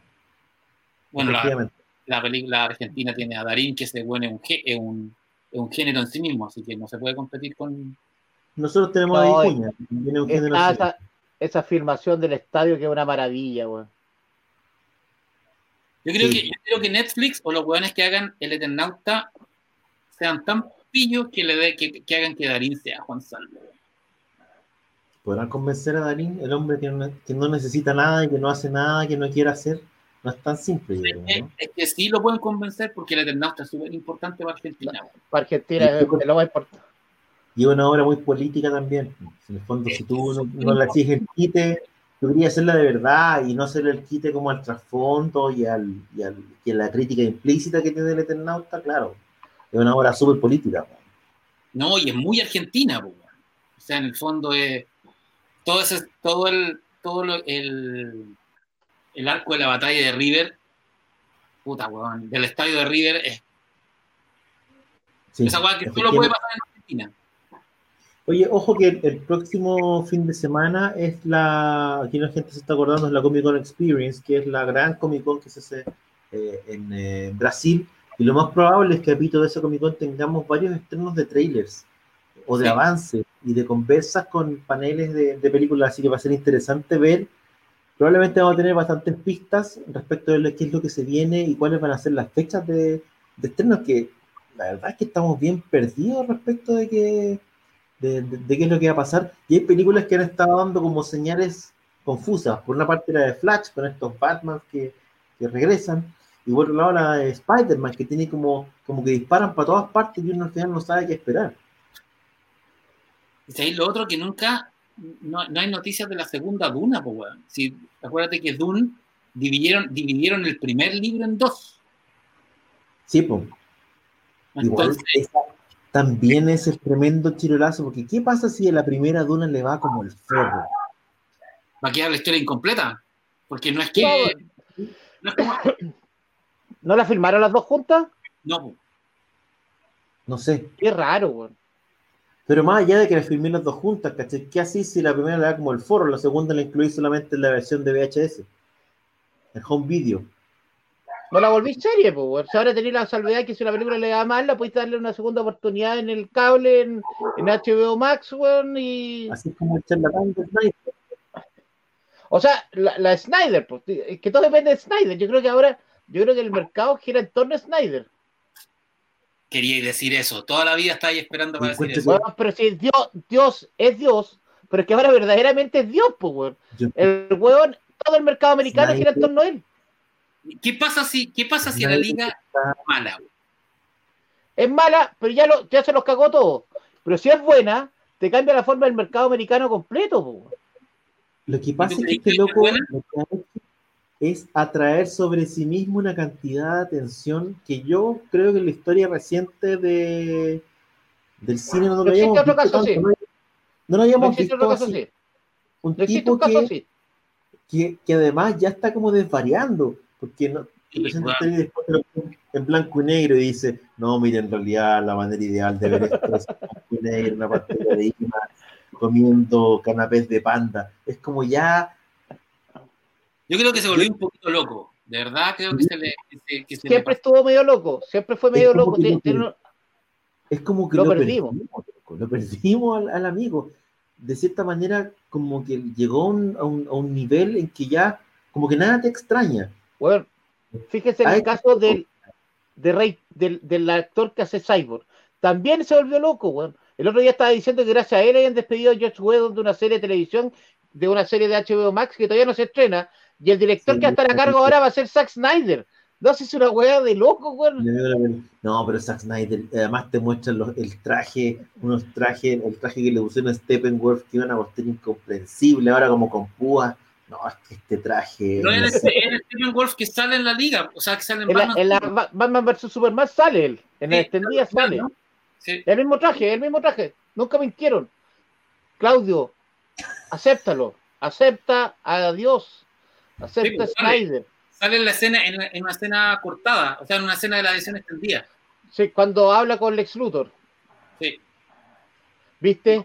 Claudio, déjalo entrar a tu vida, weón. Ese weón te va a cambiar, weón vaya, vaya a hacer el amor más veces diariamente. Es como, es como eh, felices y forrados. Uno le cree o no le cree, ¿cachai? La gente está como, ah, ¿será charlatán o no será charlatán? ¿Será verdad o no será verdad? Oye, no, no, pero felices y forrados, el, el socio era Garay, pues, weón. el socio era Garay, weón. Imagínate esa weá. Chaza, Snyder hizo Sucker Punch. Y a ese loco le está poniendo ficha. Pero, ¿vos has visto Sucker Punch? Nunca entendiste de qué se trata, ¿no? Hay un análisis en, hay un análisis en YouTube, hay un español que analiza Sucker Punch y tú decís, bueno, bueno, de lectura. Bueno, yo creo que es notable esta wea de, de... Cómprate no, una, cómprate una cremita rica y ve la película en 4K. ¿Cuál? Yo encuentro que la, lo, que hacen, lo que hacen los directores ahora, en vez de asumir que hicieron una película mala, es mantenerse en su posición y decir, no es, no es mala la película, lo que pasa es que tú no la entendiste. Bueno, Entonces, pasan a ti por joven por, por, porque tú eres tonto que no entiendes la cuestión cuando la película Oye, es mala, es mala nomás. ¿Te acordáis que Paul Verhoeven fue a recibir el premio Frambuesa, weón? Ahí tenéis Years. Un que grande. maravilla. Esa escena, la, la cacha en la piscina es una obra maestra, weón. Otra, pero no, estas son de las Pero que Gears ha, tenido, ha tenido una revalorización Después de Sí, que po. Noé habló que era una de sus películas favoritas y de hecho está ¿Quién en, está en, está en varias, en varias, está en, en filming y está destacada como eh, clásicos incomprendidos. Y la película, la película es muy mala, Yo- es muy mala actriz. No, la mina era muy mala. No, Muy pero, mala pero No, gusta, estaba muy rica, estaba muy rica, pero era muy mala actriz. me gusta el concepto, Pancho, de clásicos incomprendidos. Yo creo que deberíamos abordar eh, en un capítulo futuro el concepto de clásicos incomprendidos y hacer un especial con clásicos incomprendidos a lo mejor. Bueno, ¿sabéis qué? Eh, hablando de clásico incomprendido, me, me di la paja de ver en Disney Plus Rocketeer, que no la veía hace tiempo. No, es una maravilla. No es ¿No tan buena. No es tan buena. Yo le Pero- tenía más cariño. Y el Yo abismo no la- que es la guama. Yo la vi en el cine, la vi en Ah, el cine, el abismo me acuerdo de la película, pero no la he visto de nuevo. Envejeció Yo la- mal, decir. Yo la he visto como cinco veces. A mí me. Es, una- es muy de es cortita, pues, no se trata, es como... Pero Es tan buena. Yo, yo, la, yo, pens- yo la- le, le tenía más recuerdo. Eh, No, no la encontré tan buena. Encuentro que Jennifer Connelly es una maravilla en esa película, weón, la mina más linda del mundo. ¿Viste? Incomprendida. No, pero, o sea, guachoras, pero, pero una película que pudo haber sido mucho más, pues. Ah, concepto que, que eh, son de esos grandes conceptos que yo tengo la sensación de que les, bueno, en el cómic está desarrollado, pero claro, llevándolo a la pantalla probablemente no logró las alturas que la gente pensaba, pero, pero clásico y comprendido a lo mejor uno puede hoy día denominar a cualquier película, el- The Phantom John con. Billy Zane. John De Carter. The Phantom con Billy Zane, clásico incomprendido, ¿no? The Shadow también. De Chado, no, joyita. Shadow Chado es con, joyita. mm, Alex Baldwin. con Baldwin. Alex Baldwin. Clásico incomprendido. John Carter. John Carter, ¿qué opináis ahora? ¿Trae repetido John Carter o no, Pancho? No, no la he visto nuevo. ¿Vamos, te gustó en el cine? Sí, a mí me gustó y me gustaba el personaje. Y, la- y lo- Fíjate. y la, la vería nuevo, fíjate. Vos caché que Disney todos los años tiene un- una película que es un fracaso. De- Desde, bueno, no sé sé cuántos años, pero todos los años tiene una película de fracaso. Son como Zack Snyder. No, Zack Snyder tiene un solo fracaso, que es Sucker Punch. no, o sea, Porque en rigor, Batman Superman no fue un fracaso, no, hizo- Depende. no, y, Watch- y Watchmen, y Watchmen es una, es una de las películas más queridas por el fandom. quería. No, yo- a ver, yo diría que, que Watchmen es una película que ha envejecido bien. Lo que pasa es que tenía un material original complicado. Las otras películas de Snyder son todas. No hay ninguna Man of que genere- Steel, Man of Steel encontré mala. Man of Steel encuentro una mala, o sea, qué difícil decir que es mala, ¿cachai? Porque está bien hecha, lo que queráis, pero en el fondo es una película que está mal parida, eso es lo que me pasa, ¿cachai? Es como una mala No, que tú no tienes a Dios. de un muy buen personaje. Tienes que creer más en Zack. Una película mala de Drácula.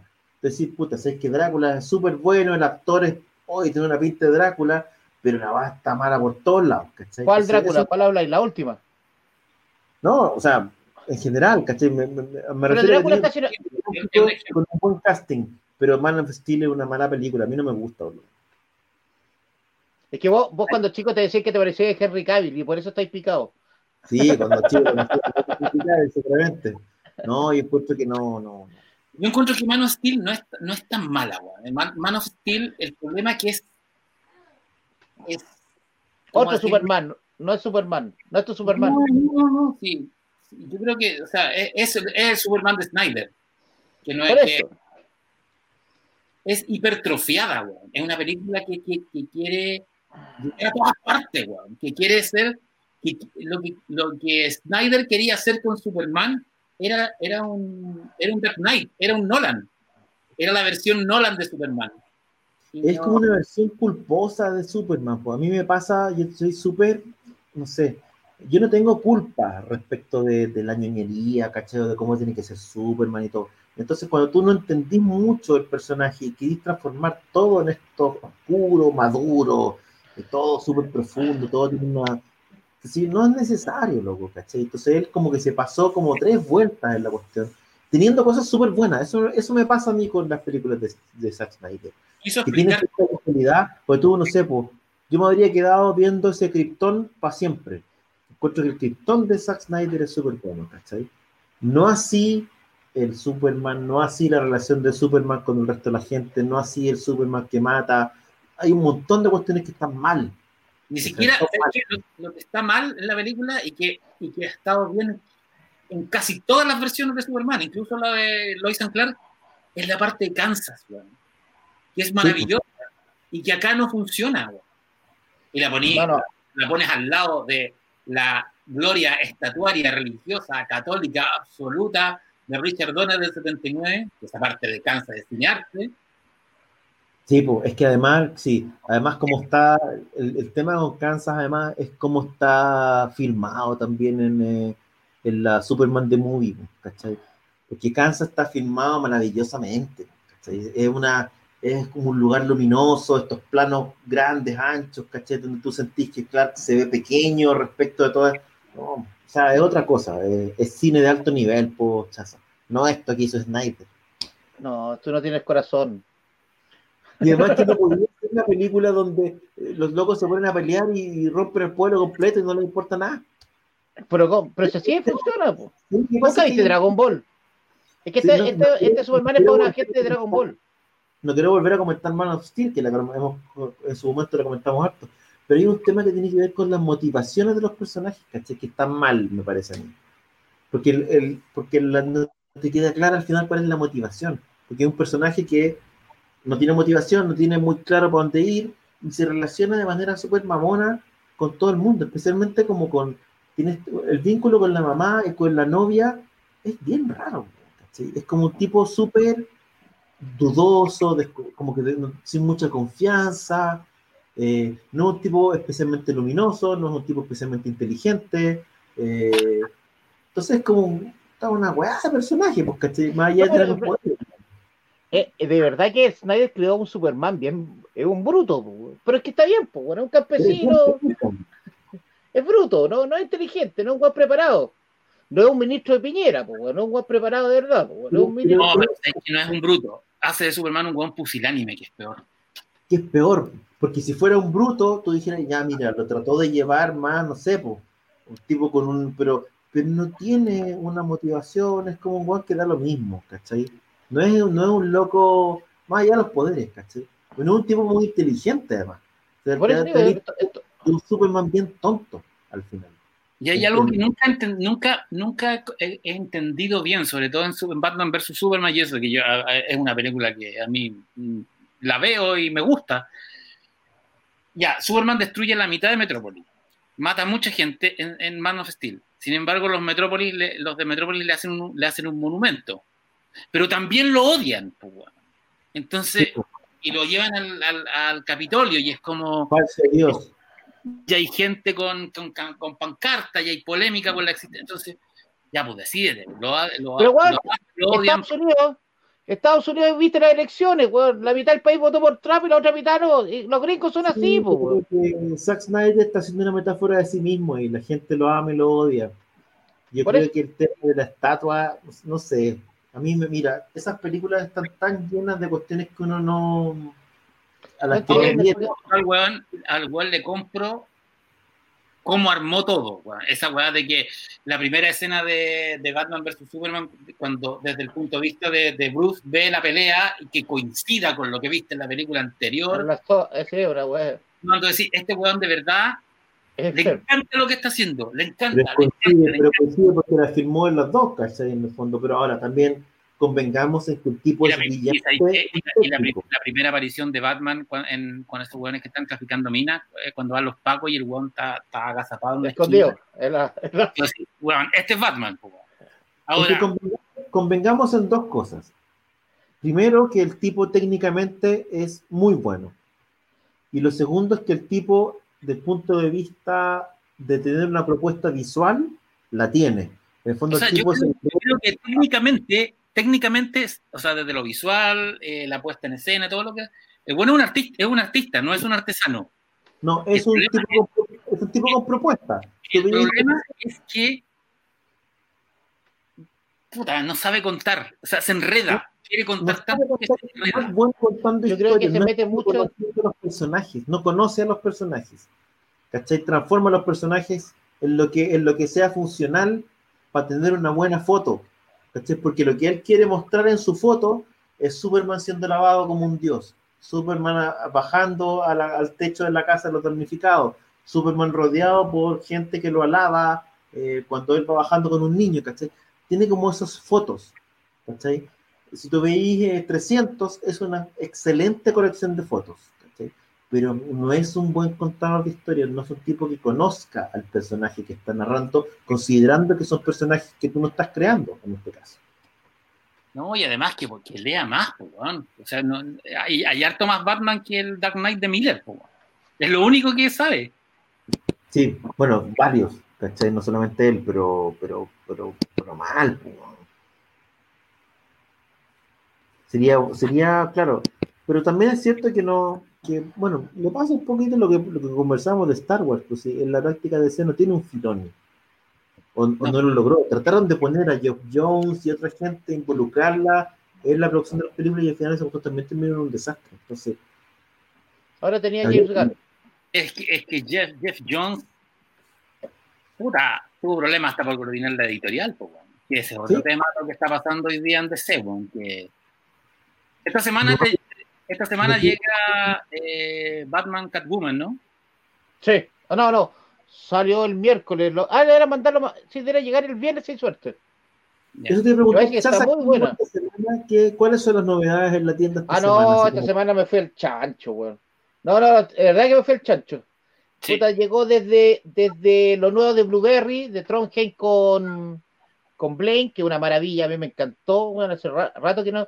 Blueberry es un, personaje muy difícil de hacer, puta, porque tiene la historia de dos monstruos, el escritor y el dibujante, Giro y Charlier, y ahora unos autores conocidos que son hiperventas les dieron permiso para, para hacer lo que quisieran con Blueberry, y los huevones pelaron cable, hicieron su hueá y les quedó ¿Y qué Una maravilla. qué parece al material original? Porque recordemos que no Pancho es. se lo llevo, lo el- tiene al lado, ¿no? Tú te llevaste No es- Blueberry, ¿no? No, no me lo llevé.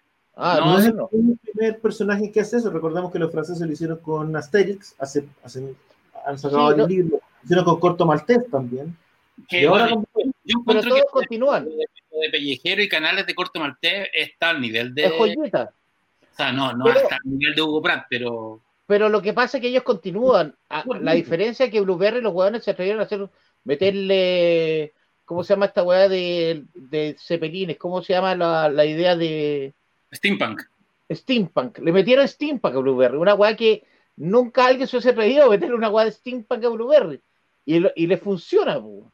Es una en el hueá caso que- de Corto Maltés, yo tuve la, tuve la suerte de conversar con el dibujante, con el nuevo dibujante de Corto Maltés hace un par de años, con el. Tuvimos. Estábamos ahí, tuvimos, ¿verdad? Tuvimos y, y tuvimos. Sí, estuvimos carreteando con Rubén Pellejero. Yo de hecho lo conversaba y le pasaba, le tiraba el teléfono a Pancho a ver si tenía que sacarme una foto. Eh, y lo que decía él era que, claro, que uno de los temores que tenía con, cuando empezó a hacer Corto Maltés tenía que ver con esta responsabilidad. Y él había, de hecho, había como, me decía que se había salido todas las redes para no, para no escuchar lo que decía la gente, porque la responsabilidad era demasiado grande eh, y un poco lo intimidaba la posibilidad. Ahora, hace un papel súper digno y muy, muy derivado de la obra de, de Por eso, pero por eso él continúa. La pasa es que el riesgo de esa, esa es una joyita, es una esa debe ser de las mejores series regulares que hay en Estados Unidos ahora. Y son miniseries. Yo descubrí que o, o perdí o no o, o alguien me tiene el Calle de Spiral, el, el, el tomo de los especiales, pero ese da Sí. lo mismo porque esos son los especiales y el anual. Esta serie es nueva y encontré que, loco, Crossover. ¿De quién es Pancho? Donny ¿de qué trata? Un crossover.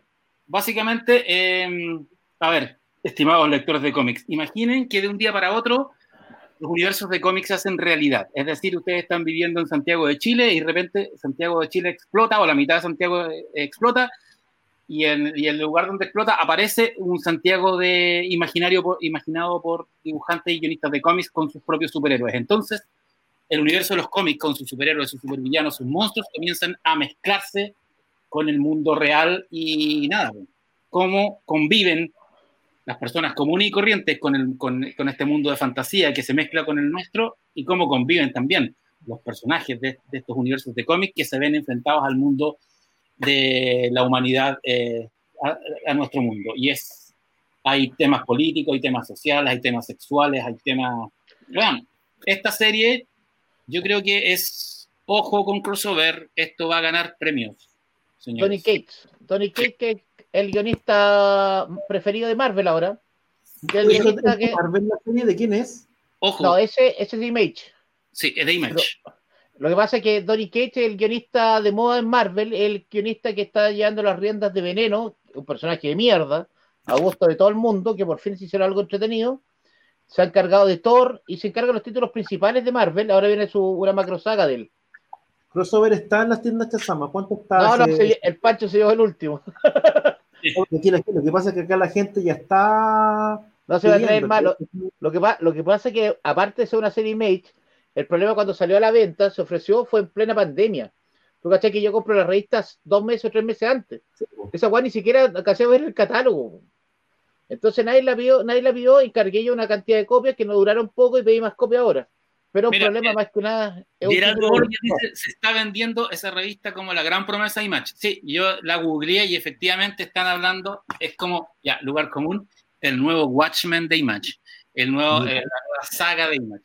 Ojo, que también llegó, para los que les gusta Brequia, eh, los cabros de Astiberri recopilaron todos los, los, cuentos de Edgar Allan Poe que hizo el, el viejo Brecha.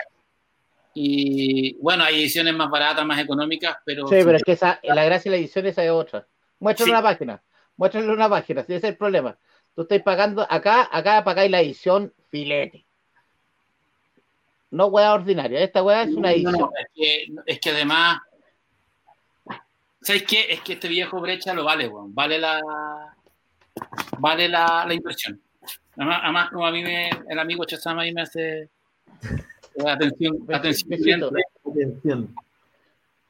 Sí, y, y, y, y, formas de pago. ¿Qué nos estamos mostrando, Chaza? Porque vi que estabas mostrando otros libros que te habían llegado que tenía ya mano. Pasa que, por ejemplo, esta es una weá que no había salido nunca editada en español. En español salió publicado hace millones de años en Argentina pero nunca fue terminado en la historia. El Pancho se la llevó. La guerra de los Antartes. Esta es una weá de con León, sí, un dibujante que no es muy conocido porque falleció. La, la gracia de esta serie que terminó acá, por fin hasta el final. Vos caché que Brecha como desapareció, detenido desaparecido, puta, en muchas series que no, no, sí. Bella Muerte, ganador de Leisen este año por La Rata. Esta es de Emma Ríos el, Kelly Suma Cornick, con color de Jordi Belair, puras mujeres. Esta debe ser el, la gran serie escrita y dibujada por mujeres que tiene una diferencia con el resto porque es una historia de vaquero, weón. A mí, aparte que me gustan los cómics de vaquero, esta serie es buenísima. Ganó mejor portadista. Deja buscar una portada para que la vean porque la, la, la tipa se, se despacha unas joyitas como esa. Mira. ¿Se? No, está, sí, es incre... Emma Ríos es increíble, weón. Puta, llegaron más guas que la cresta, weón. O sea, hay que empezar a ir. Ni siquiera voy a poner superhéroe. Ah, mira, esta, esta weá esta es como para mí. Esto, está, esto, está, esto también está bonito, yo lo, lo, lo, llevé el otro día, que es eh, la biografía de Kurosawa en novela gráfica, que la escribió eh, Víctor Santos, el Samurai Caído. Ah, ese Kurosawa, ese, ese Kurosawa está muy bueno. La historia Víctor de Santos, el, de, le tiene cariño, Víctor Santos le tiene cariño a Kurosawa. Bueno. Sí. Estos come, este género que es difícil de, de encontrarle una, porque es como cómic de no ficción, pero esto es básicamente un cómic biográfico. Eh, es parecido a lo que con Félix estamos haciendo con Pinochet, es básicamente agarráis un personaje histórico y lo ficcionáis. Pero se nota que se nota que hay cariño por ahora, Pancho, el tema de la biografía en el formato novela gráfica, como que ha agarrado harto bueno. Sí. Yo me acuerdo que hace un par de años, de hecho, cuando estaba la última vez que fuimos a Angulem, en la parte como de la de profesional, había una editora que andaba buscando historias y solo publicaban biografías de personajes famosos, qué sé yo, en Europa. ¿No es que, lo, que, que este, este Berlín es muy simpático? el que estaba al lado de la, de, la, de, la, de la, ¿Te acuerdas que era muy choro el weón? Sí. Ya, igual, igual, nos regaló, a mí me regaló la biografía de Nick Cave y, una, y unos cuentos de Berlín. Eh, ah, no, pero eso, eso era la gente de Alemania. Eso. Sí, el stand de Alemania era muy bueno. No, estoy hablando de la parte profesional. Había una editorial que se dedica a eso. Y de hecho, hay editoriales gringas que se dedican a eso. Hay un dibujante argentino bien conocido que se Martinera, dedica a... Martinera.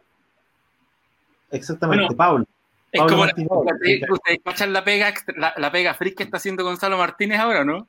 Está haciendo un cómic, está haciendo la Biblia. un cómic para los gringos. Así ya. es. A ver, ¿qué es eso? Estas son las tiras de prensa de Romita con Stan Lee. ¿Te acordás que mm. nosotros intentamos comprar una, una, Intentamos comprar porque el viejo juego se había subido los precios al chancho. Acá, viste que al final no dibujaba Romita, pues ponían a puro Alex Sabuk, ¿te acordás que lo conocimos? Sí, nosotros fuimos a conversar con Sabiuk, yo, bueno, las veces que hemos ido a Nueva York, pero claro, las tiras, lo que pasa es que además tiene unas tiras que son, son hechas por él, pero además estaban firmadas por Stan Lee. por Stan Lee, ahí se fueron a la chucha. Ya, pero, el, pero, pero esta, estas aparecían firmadas como por Romita y no era Romita el que. No, no, no, Romita dibujaba casi todo. Lo que pasa es que acá no podía dibujar Romita los fondos, no les daba. Entonces buscaban a, a otros autores para hacer los fondos y Stan Lee nunca guionizó esta weá, pues, weón. Esta weá la hizo Roy Thomas. Stan Lee firmaba como Stan Lee, pero weón, nunca. Esta es una de las grandes peleas que hay con Stan Lee por culpa de esta. La famosa tira de prensa. Porque fue Roy Thomas el que, el que firmó todo, pero Stan Lee cobraba el cheque y le pagaba a Roy Thomas como el guionista fantasma. Bueno, pero en el, en el libro de, de, de Howe, de John Howe, de la historia jamás contada de Marvel Comics, ahí, weón, se les cae el cassette pero no se les cae, no se les cae tanto como lo, lo que cuentan en otros lados.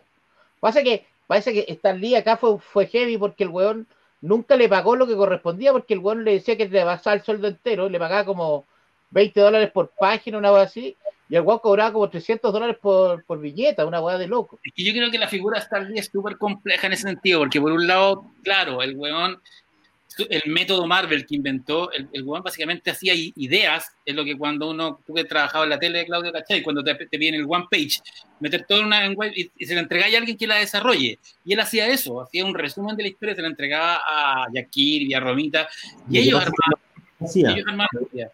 Muchas Pero veces lo que hacía también era que llegaban los tipos, llegaban, no sé, pues sobre todo eh, que si yo, Kirby, otros, que llegaban con la cuestión lista, llegaban con el cómic hecho, y Stan le decía, pásala para acá. Y Stan le agregaba los diálogos. Sí, pues. ¿sí? A ver, y después. Pero, no, pero, pero, muchas de las ideas ya, sobre todo hacia el final, las ideas no eran de él. Entonces, por ahí está la discusión también. Pero lado, no, no, hay que desmerecer, y, y Howe lo toma en, en ese libro, que el respeto por la, por la autoría en, el, en, en, en la industria del cómic gringo es gracias a Stan Lee. Bueno. Él pone, él dice, vamos a poner las revistas como si fueran en cine, ¿cachai? En el, rigor. En el cine se acredita al director, al, al, al, director, al guionista, al fotógrafo. Entonces, el weón comenzó a darle respeto a los autores de cómics, ¿cachai? Y, eso no, y, y, a pelear por, y, a, pelear por, los royalties para los, para los autores. Bueno, él sacaba su buena tajada porque el weón es un puta, era, digamos, era... era no, yo, era, yo, siempre creo que lo ordenaba, weón. Sí. Yo creo que si no es esta, la gracia que tiene, y se demuestra cuando leí los trabajos de Kirby para DC, que era, era el mismo su editor, era que Kirby era la raja, pero si no tenía un weón arriba que lo mandara, que ordenara bien, este weón se iba a la mierda. Sí, lo que pasa es que Kirby además tenía problemas de problemas de personalidad, pues, weón. El weón yo creo que tenía un grado de de Asperger o de, o de En general, los, los por, autores en general son Asperger. Sí, pues, y tenían. Y, no sé. No sé. O sea, leyera el cuento. Asperger. Sí, pues. Ah, Esteban Kiss, el libro de, de, la historia jamás contada de Marvel es el mismo que está en Busca Libre, exactamente. Y también. Hay un tema también que no hay que perder de vista y que no hay que menospreciar, que tiene que ver con el rol del marketing cuando tú tienes una editorial o cuando estás dedicado al negocio editorial. ¿Cachai? Eh, un tipo con la personalidad de Jack Kirby, la verdad es que hubiera pasado como uno más, más allá de la cantidad de material que tenía, más allá de lo que lo lavamos hoy día. Si hoy día lavamos a Kirby en gran parte es por el marketing que hizo alrededor del Stan Lee. Stan Lee era un tipo que vendía, era un tipo que era capaz de era una suerte de charlatán en el sentido de que te convencía de cosas y hablaba y era un excelente vendedor y lo ponía delante de una audiencia y era capaz de entretener a la gente. Era un entretenedor. ¿Qué es lo que fue lo que Oh, hizo? No solamente puso los puso créditos a los a los- a los actores, sino que además les ponía sobrenombres, por ejemplo, les ponía con alguna característica para que fueran memorables, para que la gente se recordara de ellos, ¿cachai? Y le dio una onda a este bullpen, escribiendo sus columnas, diciendo, oye, estamos acá, como que generó una onda alrededor de hacer cómics que antes no se había hecho. El- el- Y creó, como, y creó comunidad con los lectores. Trataba, los- eh, seducía a los ¿Cómo lectores. perdió la pega de, de cada uno? Más allá de que el tipo, claro, se apropiaba de ideas que no eran de él, sí, pero ideas que probablemente no habrían tenido ningún éxito si él no, no las hubiera cacareado. Sí, el, problema, el, problema es que, excelente- que a los autores, a los autores en general está bien to- todo, pero nunca los puso como argumentistas. Bueno, ahora los guionistas, por ejemplo, un guionista siempre pone eh, acá a- la ayuda del dibujante. Acá nunca existió. Él era el Ahora, guionista, el otro era el entintador y el otro el dibujante. No existía, nadie se metían en la pega del otro, diciendo que se metían en la pega del otro. Oye, Sí, no, pero- eh, pero- eh, Pero ojo, en una época donde había un montón de pegas que no era acreditado, una, una época donde un dibujante entregaba una cuestión y otro agarraba sus páginas y le rehacía todas las caras, donde las, un pedazo de las A tintas Kirby, las- a Kirby se le hicieron. el resto de las tintas las digo. hacía un filipino, ¿cachai? Y no se acreditaba. Entonces, estamos hablando de una época que era distinta a la de hoy también. Oye, quiero, eh, quiero recomendar, eh, este libro, es- es- la edición en inglés es más barata, pero Después la, un capítulo de mierda. pero la edición en inglés es hasta ahí nomás. Y la edición en español tiene 150 páginas más, que es muy interesante que en la historia de Marvel en Latinoamérica. En Hispanoamérica, no. en España Forum, Latinoamérica. forum, For- eh, no, pero también toma, eh, vértice. toma vértice y algunas cosas de, de México. Y, y eso ayu- eh, ayuda harto para ponernos. Acá en Mar- acá Chile Marvel, a ver si me pueden si me pueden ayudar. Marvel lo tenía pincel, ¿no? Por lo menos Hulk, Iron No, Man, Gabriela Mistral. Gabriela Gabriela Mistral. pero Gabriela Mistral se convierte en pincel o nada que ver. No, Gabriela Mistral después se eh, era Lord Cochrane, después se volvió. Pero Sí, pincel pero es Spider-Man. No, Pi- Pi- Pincel la sacó después, muchos años después, pero Pincel era una editorial que salía en Argentina y que era el mismo símbolo, que acá nos enredamos nosotros, que tiene un nombre en Argentina esa editorial, que es la editorial que sacaba Marvel también, los Thundercat, que sacó acá He-Man, todo era en una editorial latinoamericana, pero era argentina, Kimantú, no, no, No, No, mandó no. Chile. no, no, es una que tiene el mismo símbolo, que está en Argentina, que eso, de ahí venía la chilena Pincel. Yo me acuerdo de chico, mi experiencia con los personajes Marvel, aparte del dibujo animado de Spider-Man que veíamos todos, era en el suplemento del Mercurio infantil que se llamaba Pocas Pecas, venía con venía Hulk y Spider-Man al final, en, la, Tira de prensa. en las, tiras de, en las tiras de prensa, pero eran páginas completas y a color, La porque la primera tenía, tenía DC.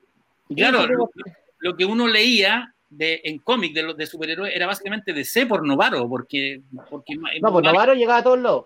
sí, y- Pero Novaro sacó mucho Marvel, mira. Conan, unas- de Marvel para acá llegaban unas mexicanas, pero que no eran Novaro. Sí, son Novaro, las tengo acá. Conan, ¿quién sacaba Conan acá? De esas Conan en blanco y negro. Gabriela Mistral. Estas son Conan de Novaro. Sí, pues, que son más chicas. Que una, eso No, es una curiosidad. no, porque Conan descubrí, mira, no, no, sí. Te cagué, mira. Habían de las Bueno. dos ediciones, chiquitita y grande. Buenísima. Claro, esas acá no llegaron mucho. O sea, son, son No, de pues no esa. llegaron. Avestruz y águila. Maldito. Sí, pues, weón. Y había una más grande que nunca la vimos, weón. Yo no la vi Ay. nunca, que es la. Que es la, que es la de colección. que es la grande, que es el especial. ¿Tú tenías una de esas o no? No, yo el que tenía y que me robaron, weón. Me robaron y, estoy- y- y- y sé quién fue y por eso lo, lo corté mi vida. Eh, era el especial de Superman de Novaro, el de el 50 Con años. Wonder Woman.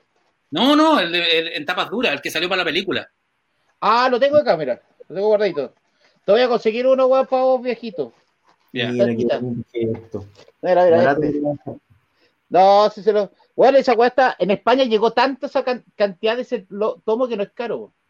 No, no, sí, no. Ah, creo que una vez lo vimos con el chat en toda colección. ¿Te acordás que Sí, empezamos po. a conversar? Sí, me Por acuerdo. eso digo, ese- sí, es fácil de conseguirlo. Ese no es difícil de conseguirlo. El de Javier Coma que hace. Qué Sí, bonito No ese estaba, tomo. no estaba bien caro. Me acuerdo de lo el mundo de Krypton. Es bonito ese tomo por la tapa. Es que todos lo teníamos. pues. Sí. El que salió para la película. Era por, por los, para los 50 años. de Batman no sé si sal- sal- sacaron algún especial, pero Batman siempre fue el más popular de Novaro. No, no, Superman. Siempre fue más popular Superman. ¿sí? En una época, Superman de los 80, el, el título más vendido de lejos era Superman. En Estados Después, Unidos tenía competencia con los En X-Men. España se dio vuelta la tortilla, pero originalmente, claro, si uno cuando chico jugaba, a pesar de que la serie que veía en la casa era de Batman, ¿cachai? Sí, pero es que Pero pero weón. Superman Claro, en cine. Te rompía las paredes. Claro. Sí, Batman, Batman de haber sido de 1989 que despega, ¿no? Con la película de Tim Con Burton. la, ahí. con la película y fue justo cuando venía da- después de Dark Knight, año 1.